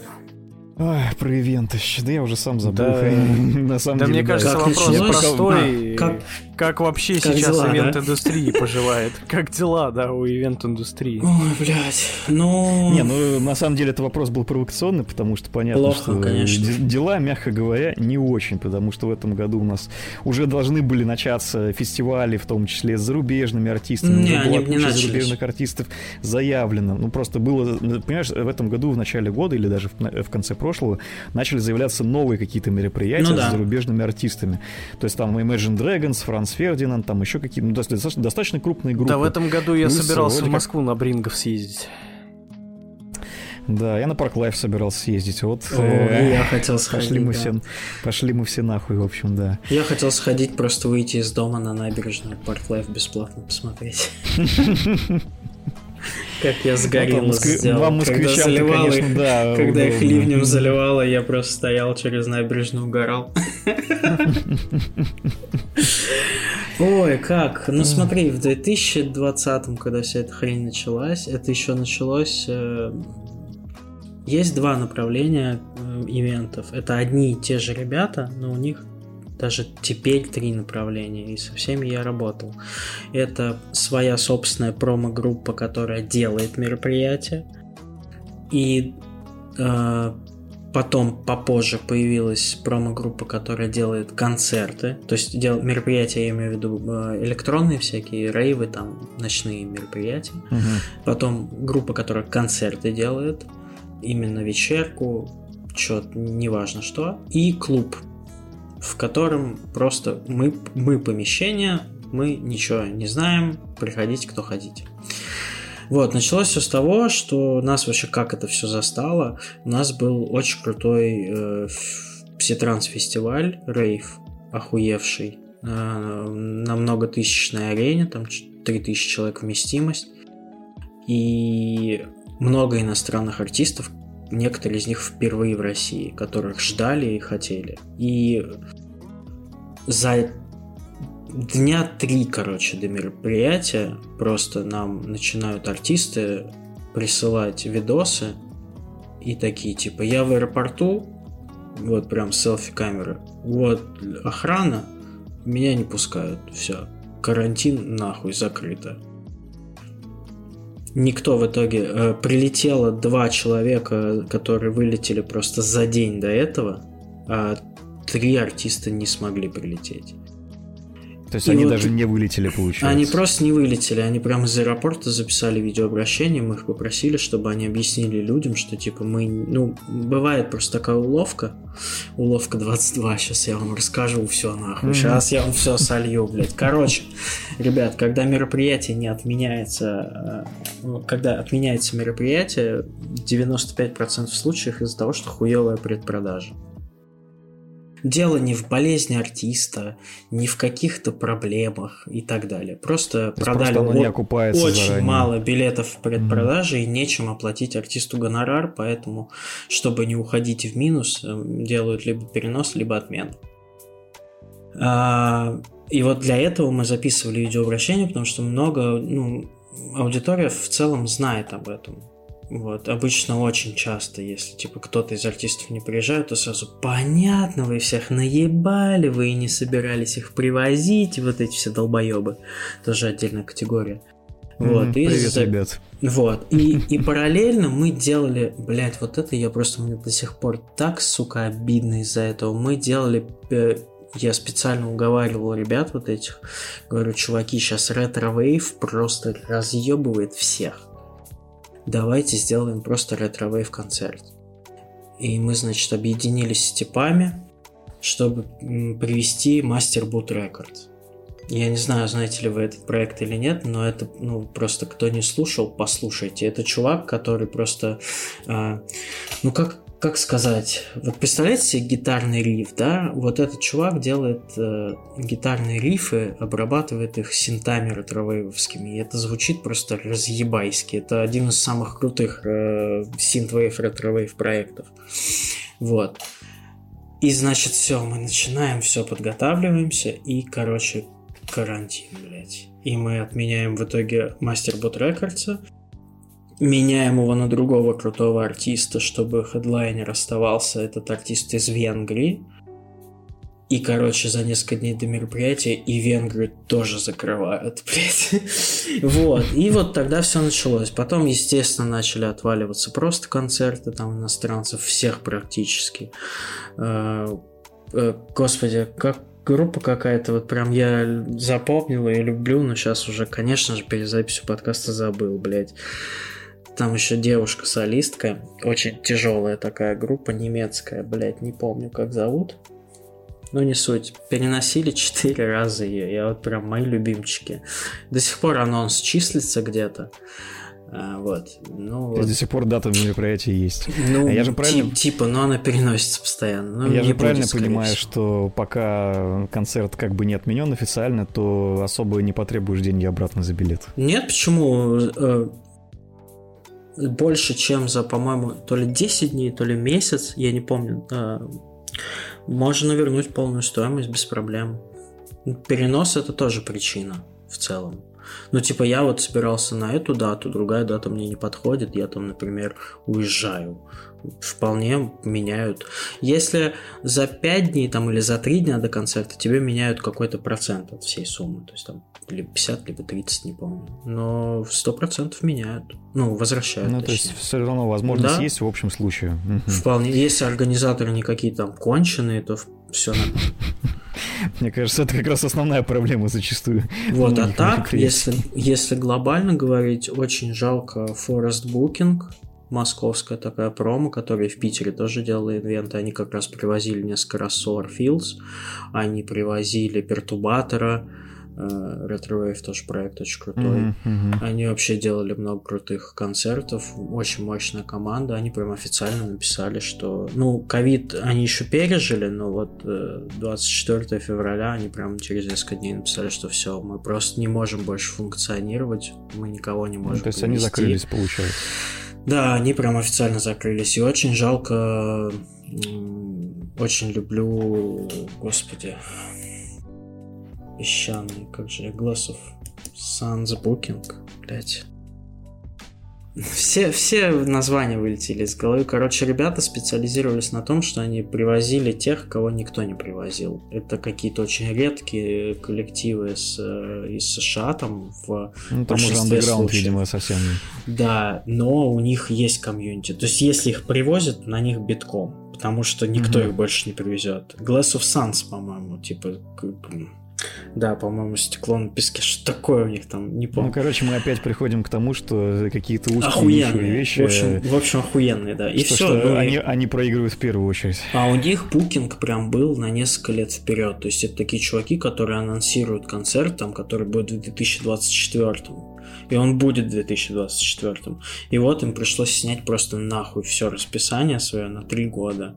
Вот их мне было искренне жалко, потому что я их очень люблю и за музыку, которую они привозят, и за дизайн у них отменный. Они прям очень нишевые, но очень стильные чуваки, безумно. И в целом вот э, сейчас мы выживаем на русских группах. Вот э, и все. Больше никого нет возможности никакой. И концертов не очень много, так чтобы сразу скажу. Ну вот, кстати, да, меня тоже как раз этот вопрос интересовал. Вот э, российские группы сейчас как вообще, они в принципе могут, вы... российские артисты в целом, они вообще сейчас могут вывести хоть как-то объем, который был бы, ну, хотя бы примерно сопоставим ну, э, нет, с тем, конечно. который был до ковида. То есть понятно, что последние два года мы, в принципе, уже от про зарубежных артистов уже как-то и особо думать забыли. Ну, не то, что, конечно, забыли, просто концерты, которые проводились там последние два года, естественно, это все в подавляющем своем большинстве были российские артисты, и то как бы с переменным успехом. Ну да. Но тут зависит еще очень важно от э, величины площадки. Если у тебя площадка там на 500 человек, то, естественно, ты не позовешь там какой-нибудь Little Big, да, который тебе соберет стадион. Ну да, понятно, что есть Вот. э, И тебе нужно звать- намного больше. Да, и тебе нужно звать маленькие группы. Маленькие группы в основном собирают мало. Вот. И часто их тоже звать не получается, потому что если ты, грубо говоря, позвал кого-то в январе, в марте ты не соберешь на них вообще никого. Потому что люди уже были в январе, они такие, блядь, ну недавно же было, чем мне еще раз туда идти? И так далее. Из-за этого, кстати, очень часто прописывается в договорах, что перед твоим концертом за полгода или за год она не выступает нигде. Вот, такое тоже бывает. А, И вот приходится как-то вот так жить. Я не знаю, как существуют какие-нибудь до сих пор очень крупные площадки, э, потому что, ну, разве что на каких-то таких слишком поп-исполнителях или слишком востребованных расистов, э, российских артистов, заслуженных, может, они как-то Расистов. вывозят. Ну, да, расистов, заслуженный расист Российской Федерации. Слушай, ну вообще же Ну, еще долгое время были ограничения того вида, что типа зал можно заполнять только наполовину Да, это тоже было жестко. Э, В то время э, артисты шли на уступки очень серьезные, они играли за какие-то смешные гонорары, но чтобы хотя бы играть. То есть они прям несколько концертов было, когда чуваки прям пол стоимости выступления своего списывали или там Ну, то есть, грубо говоря, приходилось Одну- ужаться и площадке, и артисту. Да, тогда. да, да. Ну, площадка просто не может тебе. Ну, вот, вот у нас есть пик, все. И действительно, очень много клубов закрыли прям серьезно, штрафовали и прям закрыли пресную деятельность. Ну, три штуки точно. Знаю, вот. Потому что... В Москве. Да, в Москве. Ну, их больше намного закрыли, но вот три штуки, которые прям крупные и известные, закрыли. Ну, сейчас уже открыли, скорее всего, но... Вот. Ред Открыли вообще нахуй. Те же, Клуб те же вообще самые, или ты закрылся. имеешь в виду, что... Нет, нет, я имею в виду, они приостановили, но они обратно открылись. Но вот э, к- три месяца они там не работали. А это пиздец. Для клуба три месяца не работать, это ебнешься. Даже, ну, просто аренда хотя бы какая-то, ты ничего не можешь делать. Вот. А Ну клуб да, Ред так вообще получается. закрылся нахер. В Кропоткинской был такой клуб, очень хороший, прям вообще все. Там сейчас стройка, его снесли. Вот так. Грустно это все, Очень, конечно. да. я так Ивент-индустрия, да, сейчас хромает. Слушай, а вот э, такой вопрос общего тоже характера. А что вообще артисту нужно для выступления? То есть какие вообще, в принципе, требования и насколько они... Это относится причем и к техническим, и к бытовым. Насколько они могут отличаться у российских и зарубежных артистов? Пиздец. Это вообще небо и земля, на самом деле, зарубежные российские. Короче, я скажу такое мнение. Мне кажется, что российские артисты охуевшие. Вот я э, сравниваю просто скромняжек э, иностранцев, которых мы привозили, и российских, это пиздец какой-то.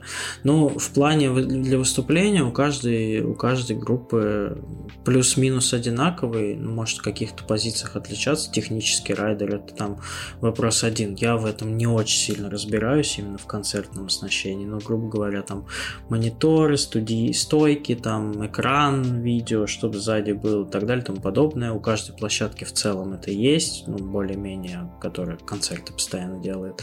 И, в принципе, проблем мало. Но с точки зрения бытовых райдеров, это, блядь, иногда, иногда до жути смешно, когда ты это видишь, да, там, грубо говоря, типа, бытовой райдер, ящик виски и там две палки колбасы и нарезка, блядь, хлебная. Думаешь, пиздец, сука, серьезно. Вот, иногда... Как, знаешь, короче, это в э, самой первой серии Лапенко было про то, что он попросил, типа, все с коньяком, и п- поставили там и коньяк с коньяком, там, значит, и конфеты с коньяком, и бутерброды, там, вплоть до этого. Вот э, давай с- попробуй вспомнить какой-нибудь самый вообще забавный вот э, пункт из э, бытового райдера, который тебе попадался, и если скажешь, у кого он был, вообще будет прикольно. Блин, нет, я, ну, я не буду говорить у кого. Мне кажется, что это не очень правильно. Но вот самый, наверное, забавный, это да, это у группы одной известной достаточно, как минимум. У них был реально райдер, типа три бутылки Red Label и что-то там 2 литра воды. И все. по сути. И больше ничего. Да, похуй на остальное, да. Ну я... Они не ели, они чисто Я запомнил, когда я еще тоже активно в альтернативной сцене э, присутствовал в своем городе, э, у одной группы довольно известной московской был райдер э, три бутылки водки и закуска. Ну, это частая история, на самом деле. Но обычно пишут там, типа, фруктовая тарелка, что-то такое. Но что хочется сказать по поводу... Не, не хочу сказать по поводу live-групп. В целом они более-менее все адекватные. Некоторые там жопицы бывают, но их можно понять, время непростое. Но когда все было более-менее нормально, было несколько ситуаций, когда ты видишь разницу между электронной сценой российских артистов и зарубежных. И это, я вам, ребят, хочу сказать, полный пиздец. А, зарубежных артистов, когда привозили, они все просто лапочки. Вот реально, какой бы ни был известный чувак, ты там знаешь, кто он, он там выступает на таких фестивалях, которые ты только во сне видел, там 20 тысяч человек орет его имя и так далее. И он входит в раздевалку, в гримерку, раздает всем свои кепки, диски какие-то свои дарит общается, угорает, что-то там скромненько там бутылочку пивка из холодильника возьмет, да, и, и все. Ну, то есть он, ему платит хороший гонорар, он приехал работать, но он ведет себя адекватно. И ему норм. То есть нет, нет понтов, короче говоря. Вообще никаких. Вплоть до того была забавная история. А, сидел чувак в э, гримерке.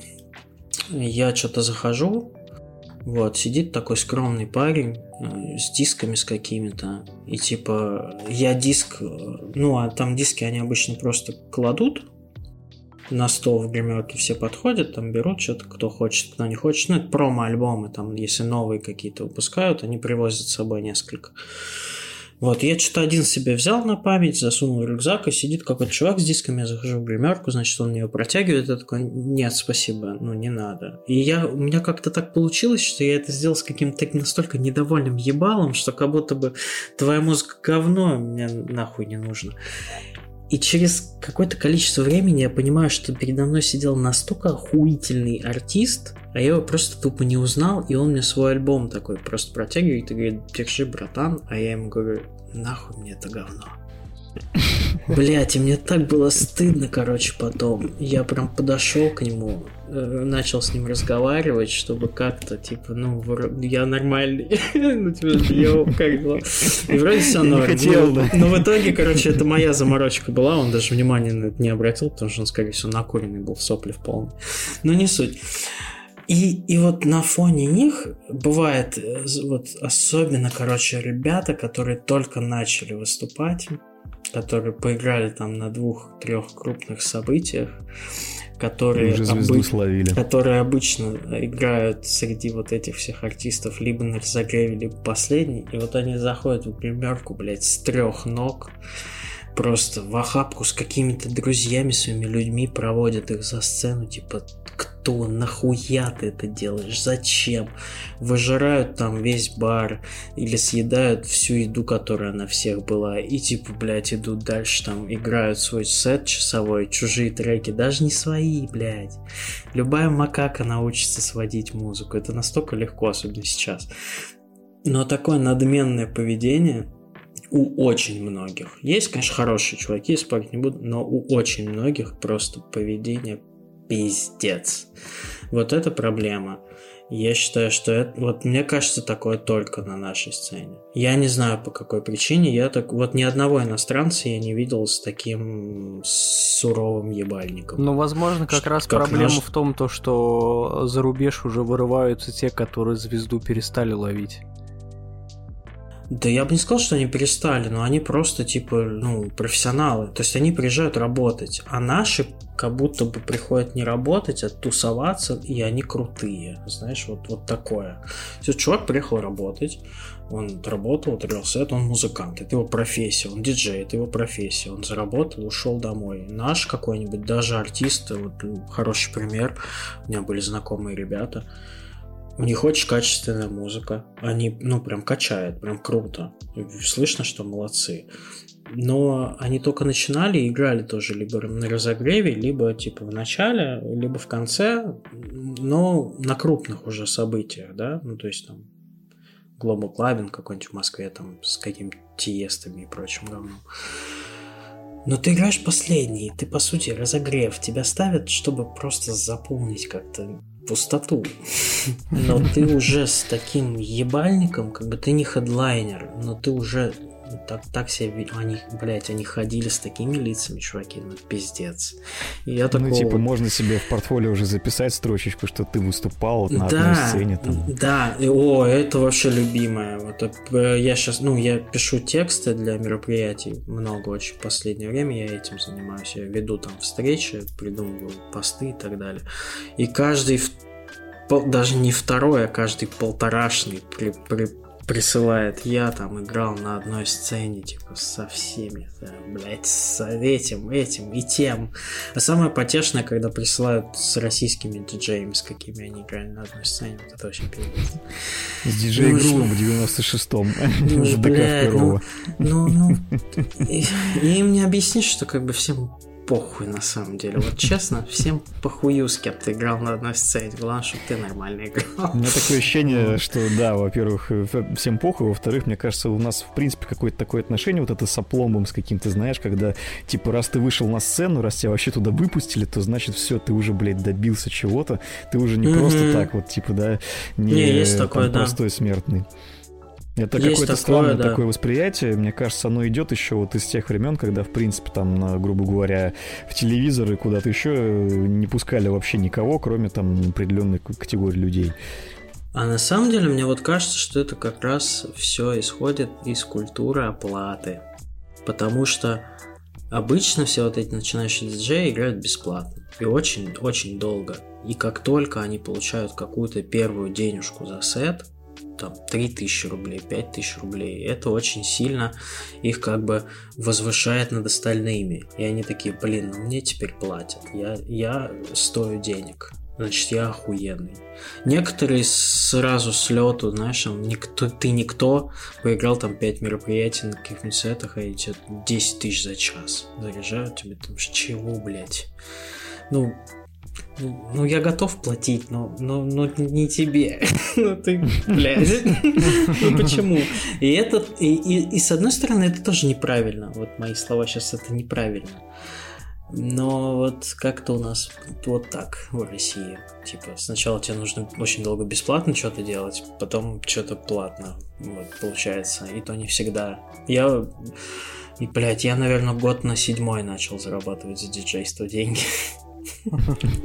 И то не очень. И ты до сих пор этим занимаешься все равно в той Нет, играть я вообще перестал. Ну, выступать диджеем я абсолютно закончил, перестал. Мне вообще, мне просто неинтересно, я уже все Начал зарабатывать и все, и стало неинтересно. Нет, нет, дело не в этом. Я просто уже все увидел, понимаешь? Это вот бывает, ну, ну, был и трэш, и драки какие-то, блядь, и прикольные моменты крутые, и крупные рейвы, и, и маленькие... Ну, я уже приезжаю туда, и типа Mm.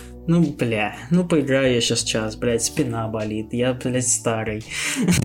Надо наклоняться, еще темно, нихуя не видно за этими пультами. ты просто стал выше ну, Да нет, не выше, я просто, ну просто стало скучно, типа, и одно и то же, и как-то вот, ну, Ну, выше я не имею в виду, да, что там, типа, какой-то слишком уебист или прочее, а именно, да, то, что просто уже решил, что тебе надо двигаться дальше, а это уже как-то... Дал дорогу молодым я, короче. Да, И сейчас очень, и сейчас очень прикольно. Ну, кстати, заметил, очень странную тенденцию. Я не знаю, как в других жанрах, но вот в, в трансе сейчас очень странная какая-то штука. Э, большинство начинающих диджеев, которые у нас, например, на мероприятиях играют, они вот все делают, в принципе, то же самое, что я, там пишут э, ВКонтакте о своих сетах, выкладывают там музыку, создают собственные радиостанции, я тоже делал, блядь, и на каких-то интернет-радиостанциях записываются, которые слушают два коллеги, и это было. В общем, вот ты видишь прям себя 10 лет назад, но тебе тогда было 18, а им всем, они, блядь, все мои ровесники. Они все начали почему-то где-то около 30. И такое ощущение, что сейчас поколение диджеев какое-то, блядь, как будто бы осознанное приходит. Я не знаю, почему так. Реально вот раньше все диджеи, начинающие, реально пиздюки были от 17 до ну 20 да. лет. Сейчас 14 все... лет уже диджей. Да, сейчас все 30-летние лбы. Вот мне, честное слово, у нас начинающих ребят, есть пул такой начинающих ребят, которых мы постоянно ставим дырки затыкать в лайнапе. И они все, блядь, глубины нахуй. Ну, может, сейчас 30, просто эра 35. доступности технической за счет этого. Вероятно, да. Возможно, да, люди, которые там работают, уже денег накопили, научились за курсы за какие-нибудь. Ой, так что вот, кстати, раз уж э, так пришли мы к теме про бабло, давай вот такой прям глобальный вопрос, тоже немножко с подвохом, с провокацией. Сколько ты зарабатываешь? Не-не-не, это, это оставим другим э, более известным личностям. Вот вопрос Дочь, такой. Зови на, меня, на, пожалуйста. На, насколько, насколько реально вообще э, зарабатывать какие-то деньги, на которые можно жить и не заниматься больше ничем, будущим музыкантом в России? Вот так. Ну, давай прям про свою сферу. Я не знаю просто как лайф артисты, группы, бенды, вот честно. Ну, примерно знаю я, конечно, оклады, но это нужно уже кем-то быть, чтобы прям зарабатывать. Блять. Да нет, скорее всего, нереально. Ну, про стриминги точно можно забыть. Они не приносят вообще практически денег. Чтобы ну, вы понимали, в текущей примерно, ситуации, я думаю, тем более, да. Примерно вот 10 тысяч прослушиваний со всех платформ это где-то 8 долларов. Вот как-то так. Вот. Если как бы у тебя есть миллион прослушиваний, возможно, да. Но и то, это не слишком много получается, если так вот считать, умножать. Ну, а, в России, в принципе, такие артисты есть, но да, я думаю, что ну, их не так Конечно, много. есть. Да и нет, их много, но просто вот если вы начинающий, то вряд ли у вас будут такие цифры. Если брать э, с написания на заказ для игр, то тоже очень все зависит, конечно, от работодателя, но в целом это хорошая востребованная профессия, и на ней прожить можно. Одно время я жил только на этих деньгах. Это не прям миллиарды, конечно, но у меня был один проект. Есть таких проектов несколько, то в целом все очень даже неплохо, потому что там даже какое-нибудь сведение, грубо говоря, ты можешь делать, ну, если ты совсем там никому не известный, ты можешь делать тысяч за 5 рублей, но можешь делать и за 20, э, в зависимости от своей раскрученности. Но... но я так думаю, да, что это в большей степени зависит от твоего имени. Да. И, в принципе, это же такие штуки, которые на фрилансе зачастую делаются. Да. Э, в принципе, ну, это как, это как и любой фриланс, на этом можно жить, если прям вот прям прям поставить себе цель, что я буду мониторить freelance.ru 24 на 7, я буду только там хуярить и так далее. Э, знакомый у меня очень хороший, который на Tomorrowland как раз выступает, я о нем говорил. Он зарабатывает всю жизнь только музыкой. Он больше нигде не работал. У него ушло очень много лет, чтобы вообще в совершенстве освоить э, программу и там, ну, то есть добиться мирового, грубо говоря, уровня. Он пишет гострайтером треки очень многим людям, даже с иностранной сцены. Э, он продавал свои треки на каких-то... Есть такие площадки, в России, наверное, нет, э, в иностранцы, например, ты можешь зайти, купить себе трек за 400 евро, какой-нибудь хитовый, и сказать, что это твое. Вот. И он на таких площадках тоже, значит, все это выкладывал и так далее. На этом он хорошо зарабатывает. Сейчас намного меньше, потому что, естественно, это все иностранцы, иностранцы, и сейчас он зарабатывает на сведении, вот каких-то выступлениях. Ну, тоже хватает на жизнь потому что у него других источников дохода нет. Но это, это как любое дело, как любая работа, как любое хобби, это сложно. Пиздец. К этому нужно несколько лет идти, чтобы хоть какую-то копейку зарабатывать. Ну, если вы не написали супер хит какой-нибудь, который случайно выстрелил, такое тоже бывает. Так что как-то так. Э, вообще не советую. Ну, это пиздец, ребят. Очень сложно. В России заработать музыку очень сложно. Если вы не попса, если у вас нишевые жанры, вообще забудьте. Воспринимайте это все как хобби, и все у вас будет хорошо. Я... Вот так мы и вернулись к тому, что ты считаешь все-таки это своим хобби. Да, именно поэтому, потому что я понимаю, что, ну, времени нет уделять столько музыке, чтобы это стало постоянным заработком. А, а с другой стороны, э, если бросать свою основную работу, чтобы уделять время заработкам, я пока не зарабатываю столько, чтобы жить только на этом. Вот и я как-то вот так вот... Какой-то порочный круг. Не люблю мясо, да, да, порочный да, круг, да. Вроде и хочется, а вроде, к сожалению. Ну вот сейчас появится проект в портфолио, игра готовая. Может быть, э, как-то пойдет вверх. А может и не пойдет. Тут на самом деле очень еще играть случай. Повезло, не повезло. Если, ну, если бы мне просто не написал тот чувак, то не было бы никакой игры. В общем, ждем игру, ждем, ждем ту игру. самую короткометражку, вот, и Миша в чат уже пишет, бля, уже два часа, видимо. Николай, да. скажи, пожалуйста, у нас еще есть какие-то вопросы по этой теме, потому что мы действительно уже практически два часа. Коля спрашивает... Э, Коля, блядь, все уже Коля. Андрей спрашивает так, э, чтобы Коля ответил «нет, я, я слышу». Но я хотел, конечно, еще спросить по поводу а, промоушенга как раз вот этих мероприятий.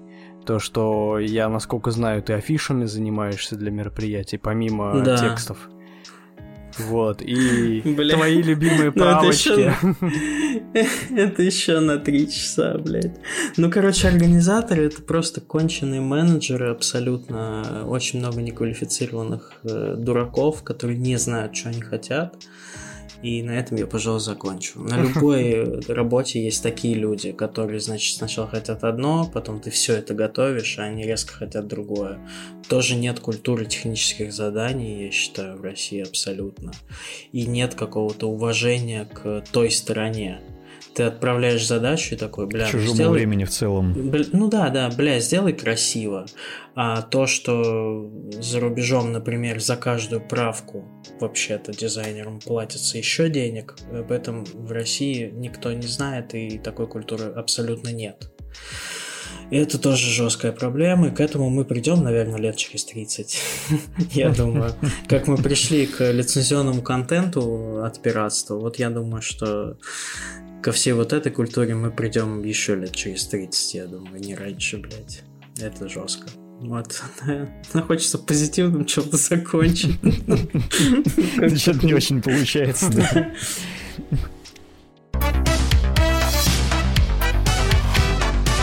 Ну и мы медленно переходим, да, к нашей рубрике рекомендации недели. После такого большого интервью. Переходим уже. Вот. От Если после этих двух часов Бля, кто-то остался просто живой интервью вообще. на Нейма на два часа, блядь, соболезную слушателям, Просто доебались к чуваку на улице, блядь. Ну, собственно. А он и не против, самое главное. Да, ему и заебись. Это знаешь, как будто в баре просто встретил, зацепился да, языком да, с каким-то он... чуваком, и, и, да. да, и такой, давай разматывать, в общем. Не, мне, мне это больше напоминает а потом... посиделки на кухне, на вписке, когда там все уже спят, mm-hmm. и такие три чувака сидят и о чем-то да. вещают на кухне. Трезвые причем, да. Ой. Ладно, мы на самом деле, да, хотели Был еще у меня такой к этому друг. всего, Подожди, к этому всему накинуть немножко вачо, наше любимое. Был у меня друг, был? который последний оставался на кухне всегда, и у него кличка была Полубог. Егор Полубог, потому что он всегда последний оставался трезвый самый на кухне. Поэтому он был только полубогом. А почему полу, кстати? Не знаю, блядь, э, ты просто... Ну, вспомни сам кликухи школьные. Почему так? Никто никогда не ответит. Просто полубог. Просто так, так приклеилось, в общем, да, понятно. А, Коль, давай тогда. Да, но раз уж мы про полубогов заговорили, я тут посмотрел. Видите, как да, охуенно да, подвел. Я тут посмотрел э, офигенный просто фильм от Netflix, который мне раньше не попадался. Ну, и в принципе, он бы раньше мне не попался, потому что это фильм этого года, э, который называется за рубежом Metal Lords, э, который на наши локализаторы перевели как боги хэви-металла. И я могу сказать, что это просто вот такой отличный, отличная такая комедия, ну, с элементами чернухи, где именно идет про, ну, про образование, как э, подростки-аутсайдеры просто хотят выбиться, так скажем, в люди за счет э, хэви-металла и музыки. Вот. По крайней мере, могу порекомендовать те, кто вот э, слушает тяжелую музыку, определенно зайдет. То есть это очень такой классный фильм. Да и не только а тяжелый. Кто, кто, кто, там, кто там играет? Кто там вообще из известных музыкантов может есть? Ой, я тебе там точно, если честно, не скажу. из очень странных дел. Один из, по-моему, если я не ошибаюсь. Да, Мне да, кажется, да. сейчас в любом э, да, да, да. играет пиздюки странных дел. Тем более на Netflix. Я бы сказал, на самом деле, что фильм Фильм только да. для тех, кто там тяжеляк слушает. Вообще это абсолютно обычная такая подростковая, наивная, прикольная комедия. С, ну да, просто обычная ассоциация, вот когда говорят про фильмы, вот, которые там связаны с тяжелой музыкой, у меня обычно, ну, вот, не знаю, Джек Блэк представляется. Да, вот фильм, если... Там, типа, если Школа рока, да, медиатор да, да, судьбы. Да, да. Если вот за, зашел фильм Школа рока, это, это прям стопроцентное попадание будет для этих людей потому что это... Мне лично очень зашел. Это школа рока именно 22 -го года. И именно про Согласен. школу. Прикольно, кстати. Поддержу. Вот. Короче, всем, кто любит это дело, стоит посмотреть. Я взял себе на карандашик, так сказать. Вот. Ну и для тех, кто, в принципе, любит такие именно комедии, которые связаны такие ну, со Slice of Life, так скажем, то это тоже зайдет. Там и романтика присутствует в определенной манере, и, в принципе, жизненные ситуации, но, опять же, все-таки подростки аутсайдера, поэтому посмотреть определенно стоит, и я просто рекомендую, спойлерить я не буду. Мы. За подростки аутсайдеры смотреть определенно стоит просто потому, что это про нас. Да-да-да. Ну, кстати, кроме шуток, а что там по саундтреку? Какие там есть известные группы, композиции? Ой, да там все, да, типа, там ACDC, полностью то, мешанина там, всей рок-музыки, то есть как они получали права, это, мне кажется, надо еще постараться, чтобы столько музыки запихнуть в фильм в один. Меня обычно в таких случаях сразу интересует, а есть ли Led Zeppelin, потому что Led Zeppelin славится тем, что обычно на них тяжелее всего вообще. Там, по-моему, шутейка, кстати, есть на Led Zeppelin, или мне кажется, я просто уже не помню. Но... Там ну, что-то было такое, что да, музыка, Led Zeppelin... музыка там вроде не присутствовала, но над чем-то да, да они там, там что-то стебались, что Led Zeppelin это не металл, типа хуйня там для школьников, что-то такое было там прикольное. В общем, шутейки для своих тоже присутствуют. Блин, да, да, короче, да, да, да. ладно, вы меня просто уже это Прям кайф, не, вот. прям, прям кайф, вообще под вечерок прям очень хорошо. Учитывая то, что, в принципе, школа рока мне нравится, я вот тогда догоночку еще порекомендую такой фильм, э, который называется «Рок-волна». Это фильм про то, как э, чуваки э, организовали пиратскую радиостанцию в то время, когда это было, собственно, актуально, и из корабля, который там где-то в прибрежных водах, каких там то ли нейтральных, то ли еще что-то типа того, э, собственно, вещали рок-музыку тогда, когда это было запрещено. Вот. Он же тоже на реальных событиях, да, по-моему? По-моему, по-моему, да. Он, короче, такой тоже очень классный, очень ламповый фильм, там года 2009, что ли, не помню, он какой-то уже такой не самый новый, но, и, опять же, вот в эту же тему очень зайдет, если хочется еще еще что-то наподобие именно такого музыкального и достаточно крутого драйвового. Рекомендую всем. Моя очередь, типа, да? Да, давай. Ну да. Э, слушайте, ну я что, я насмотрелся всяких вот этих скриншотов Калипсо Протокол. Я начитался Ох, Я уже всяких... так давно мечтаю просто вот этих этой игре. презентации о ремастере Dead Space, что я взял и запустил первую часть снова на Xbox Series X в обратной совместимости. Абсолютно. Хочется сказать, что, наверное, эта игра в какой-то степени опередила, мне кажется, свое время, потому что она сейчас выглядит, ну, вот вообще ни капельки не состарившийся. Вспомните... Мне кажется, это игра, которой, ну, ты сразу, ты скажешь, что это одна из тех игр, которая, ну, не требует ремастера. Она вышла вчера как будто бы, да. Вот ты вспомнишь любую игру на Xbox 360, будь то самый там технологичный какой-то суперхит, но видно, что уже там не очень. А здесь как-то ну, вот, не знаю, наверное... Да, ну вот, вот Gears of War 2, ну они уже всякие, ну невзрачненькие, но откровенно. Я просто перепроходил тоже все части. Вот первые сделали очень хороший ремейк, поэтому там все заебись.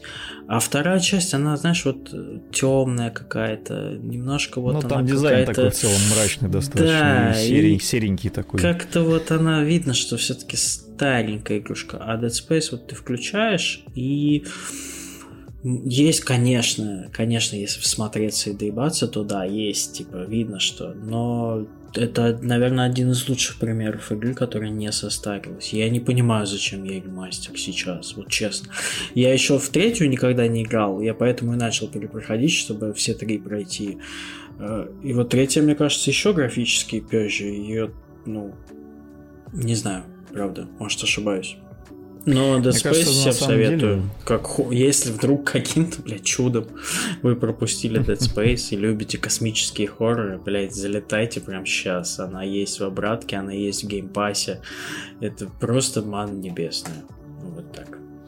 Ну и плюс ее в свое время можно было купить за какие-то копейки вообще. На все что угодно. Плюс, по-моему, я не помню ремастер. Да ее даже, на... ее Origin даже на халяву раздавал. Мм. Ну да, кстати, mm, да. Более. да.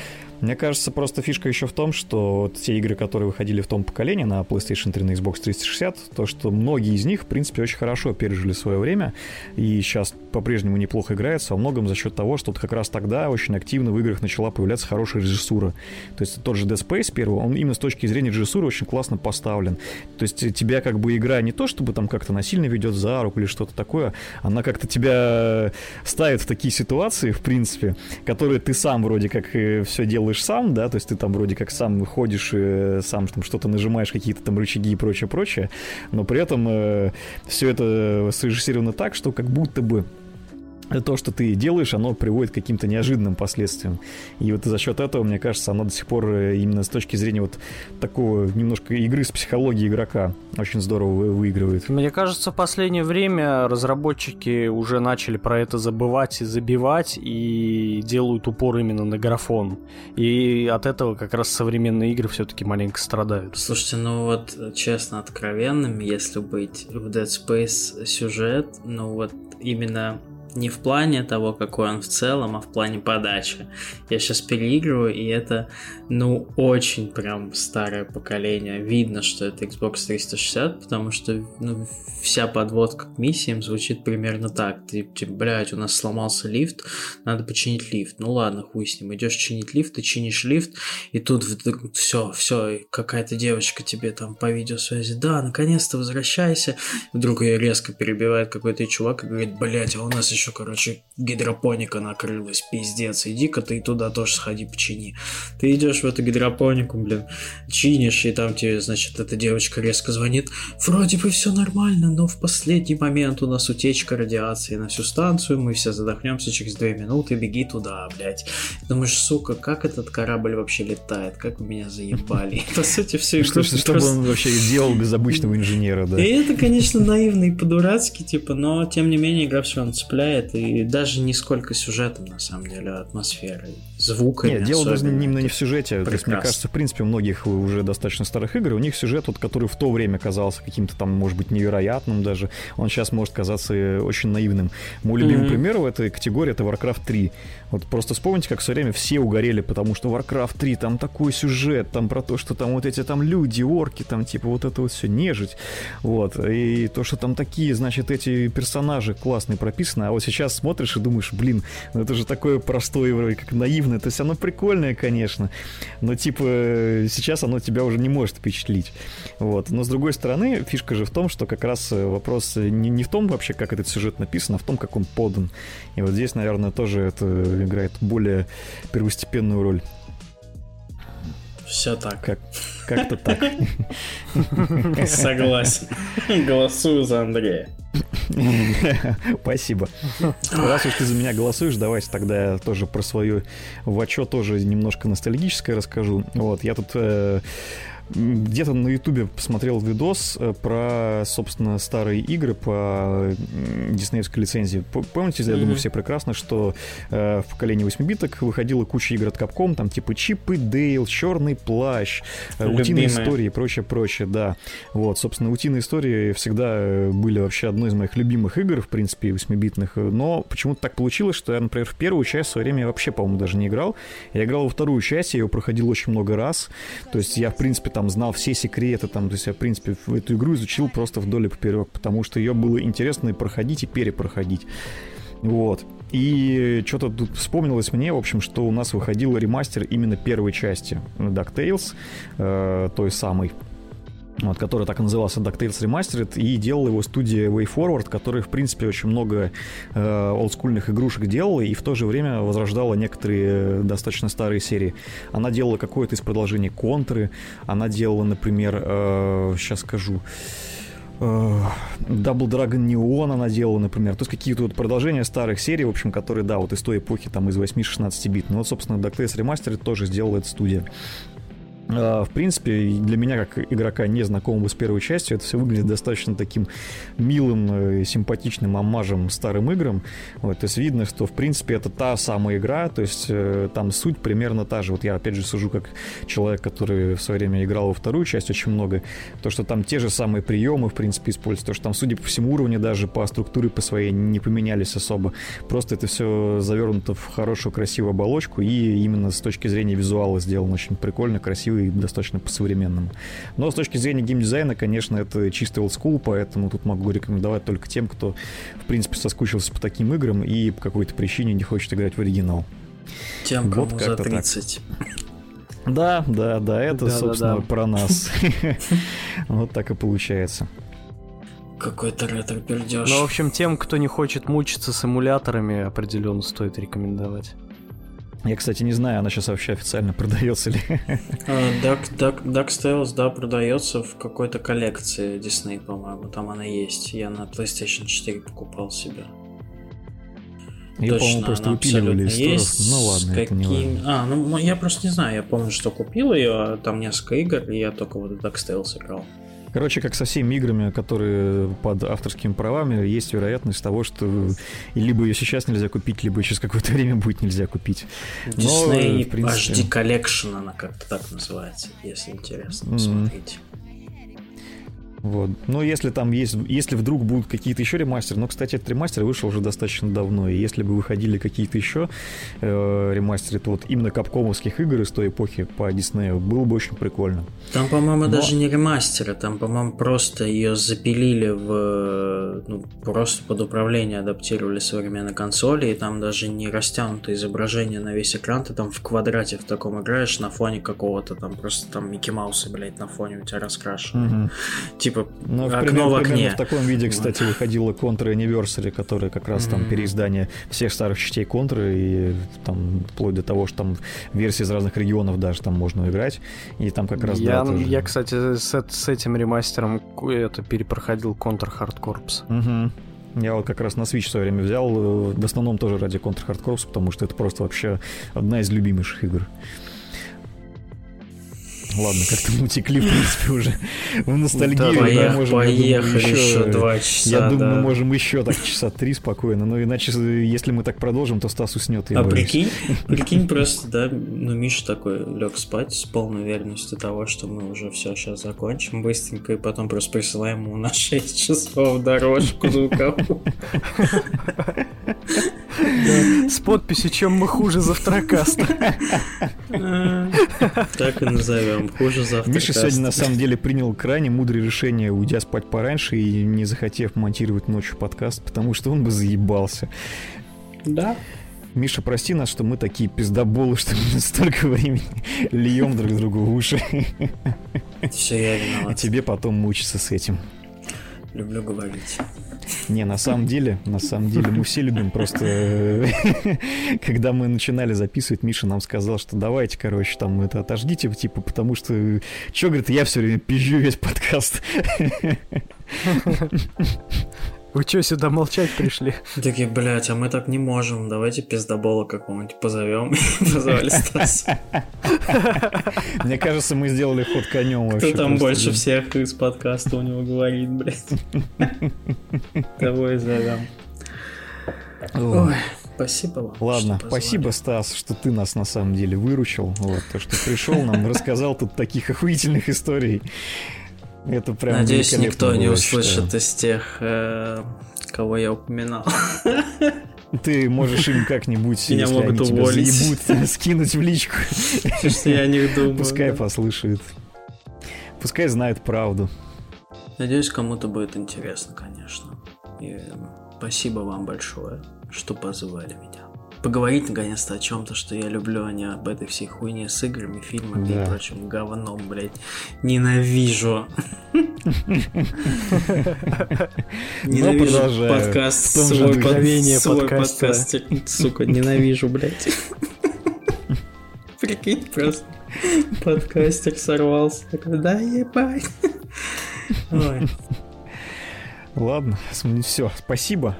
Да. Думаю, на этом все. Пока. Спокойно. Да, всем пока.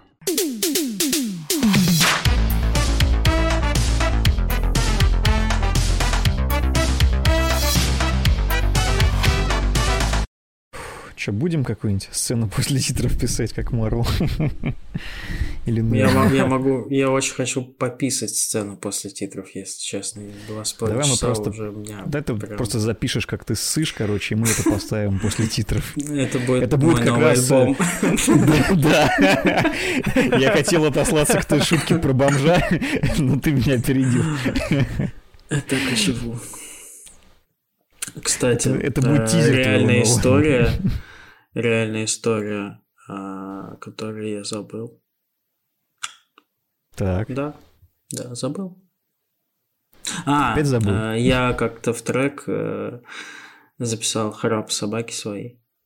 И, короче, сделал из него такой очень саббас, такой прям долгий, и растянул, замедлил и пустил дорожкой, типа такой шумный. И в одном из треков есть рап собаки моей замиксован. но он в обработке там было Ну, непонятно. там, наверное, что там непонятно, что это он, да, но вот такой интересный факт. Ну, Никому теперь не знаете. Короче, это как история про пердеж. Моргенштерна в треке с Тимати, вот только до того, да, как да. это стало мейнстримом. Послушайте все мои треки абсолютно на Spotify или где Да, вам и удобно. попробуйте и угадать, попробуйте где- угадать в каком. Кто угадает, тому я подарю. Попробуйте угадать, где храпит собака, а где сыт бомж. Пишите Стасу в личку свои предположения. И благодарности, разумеется, тоже.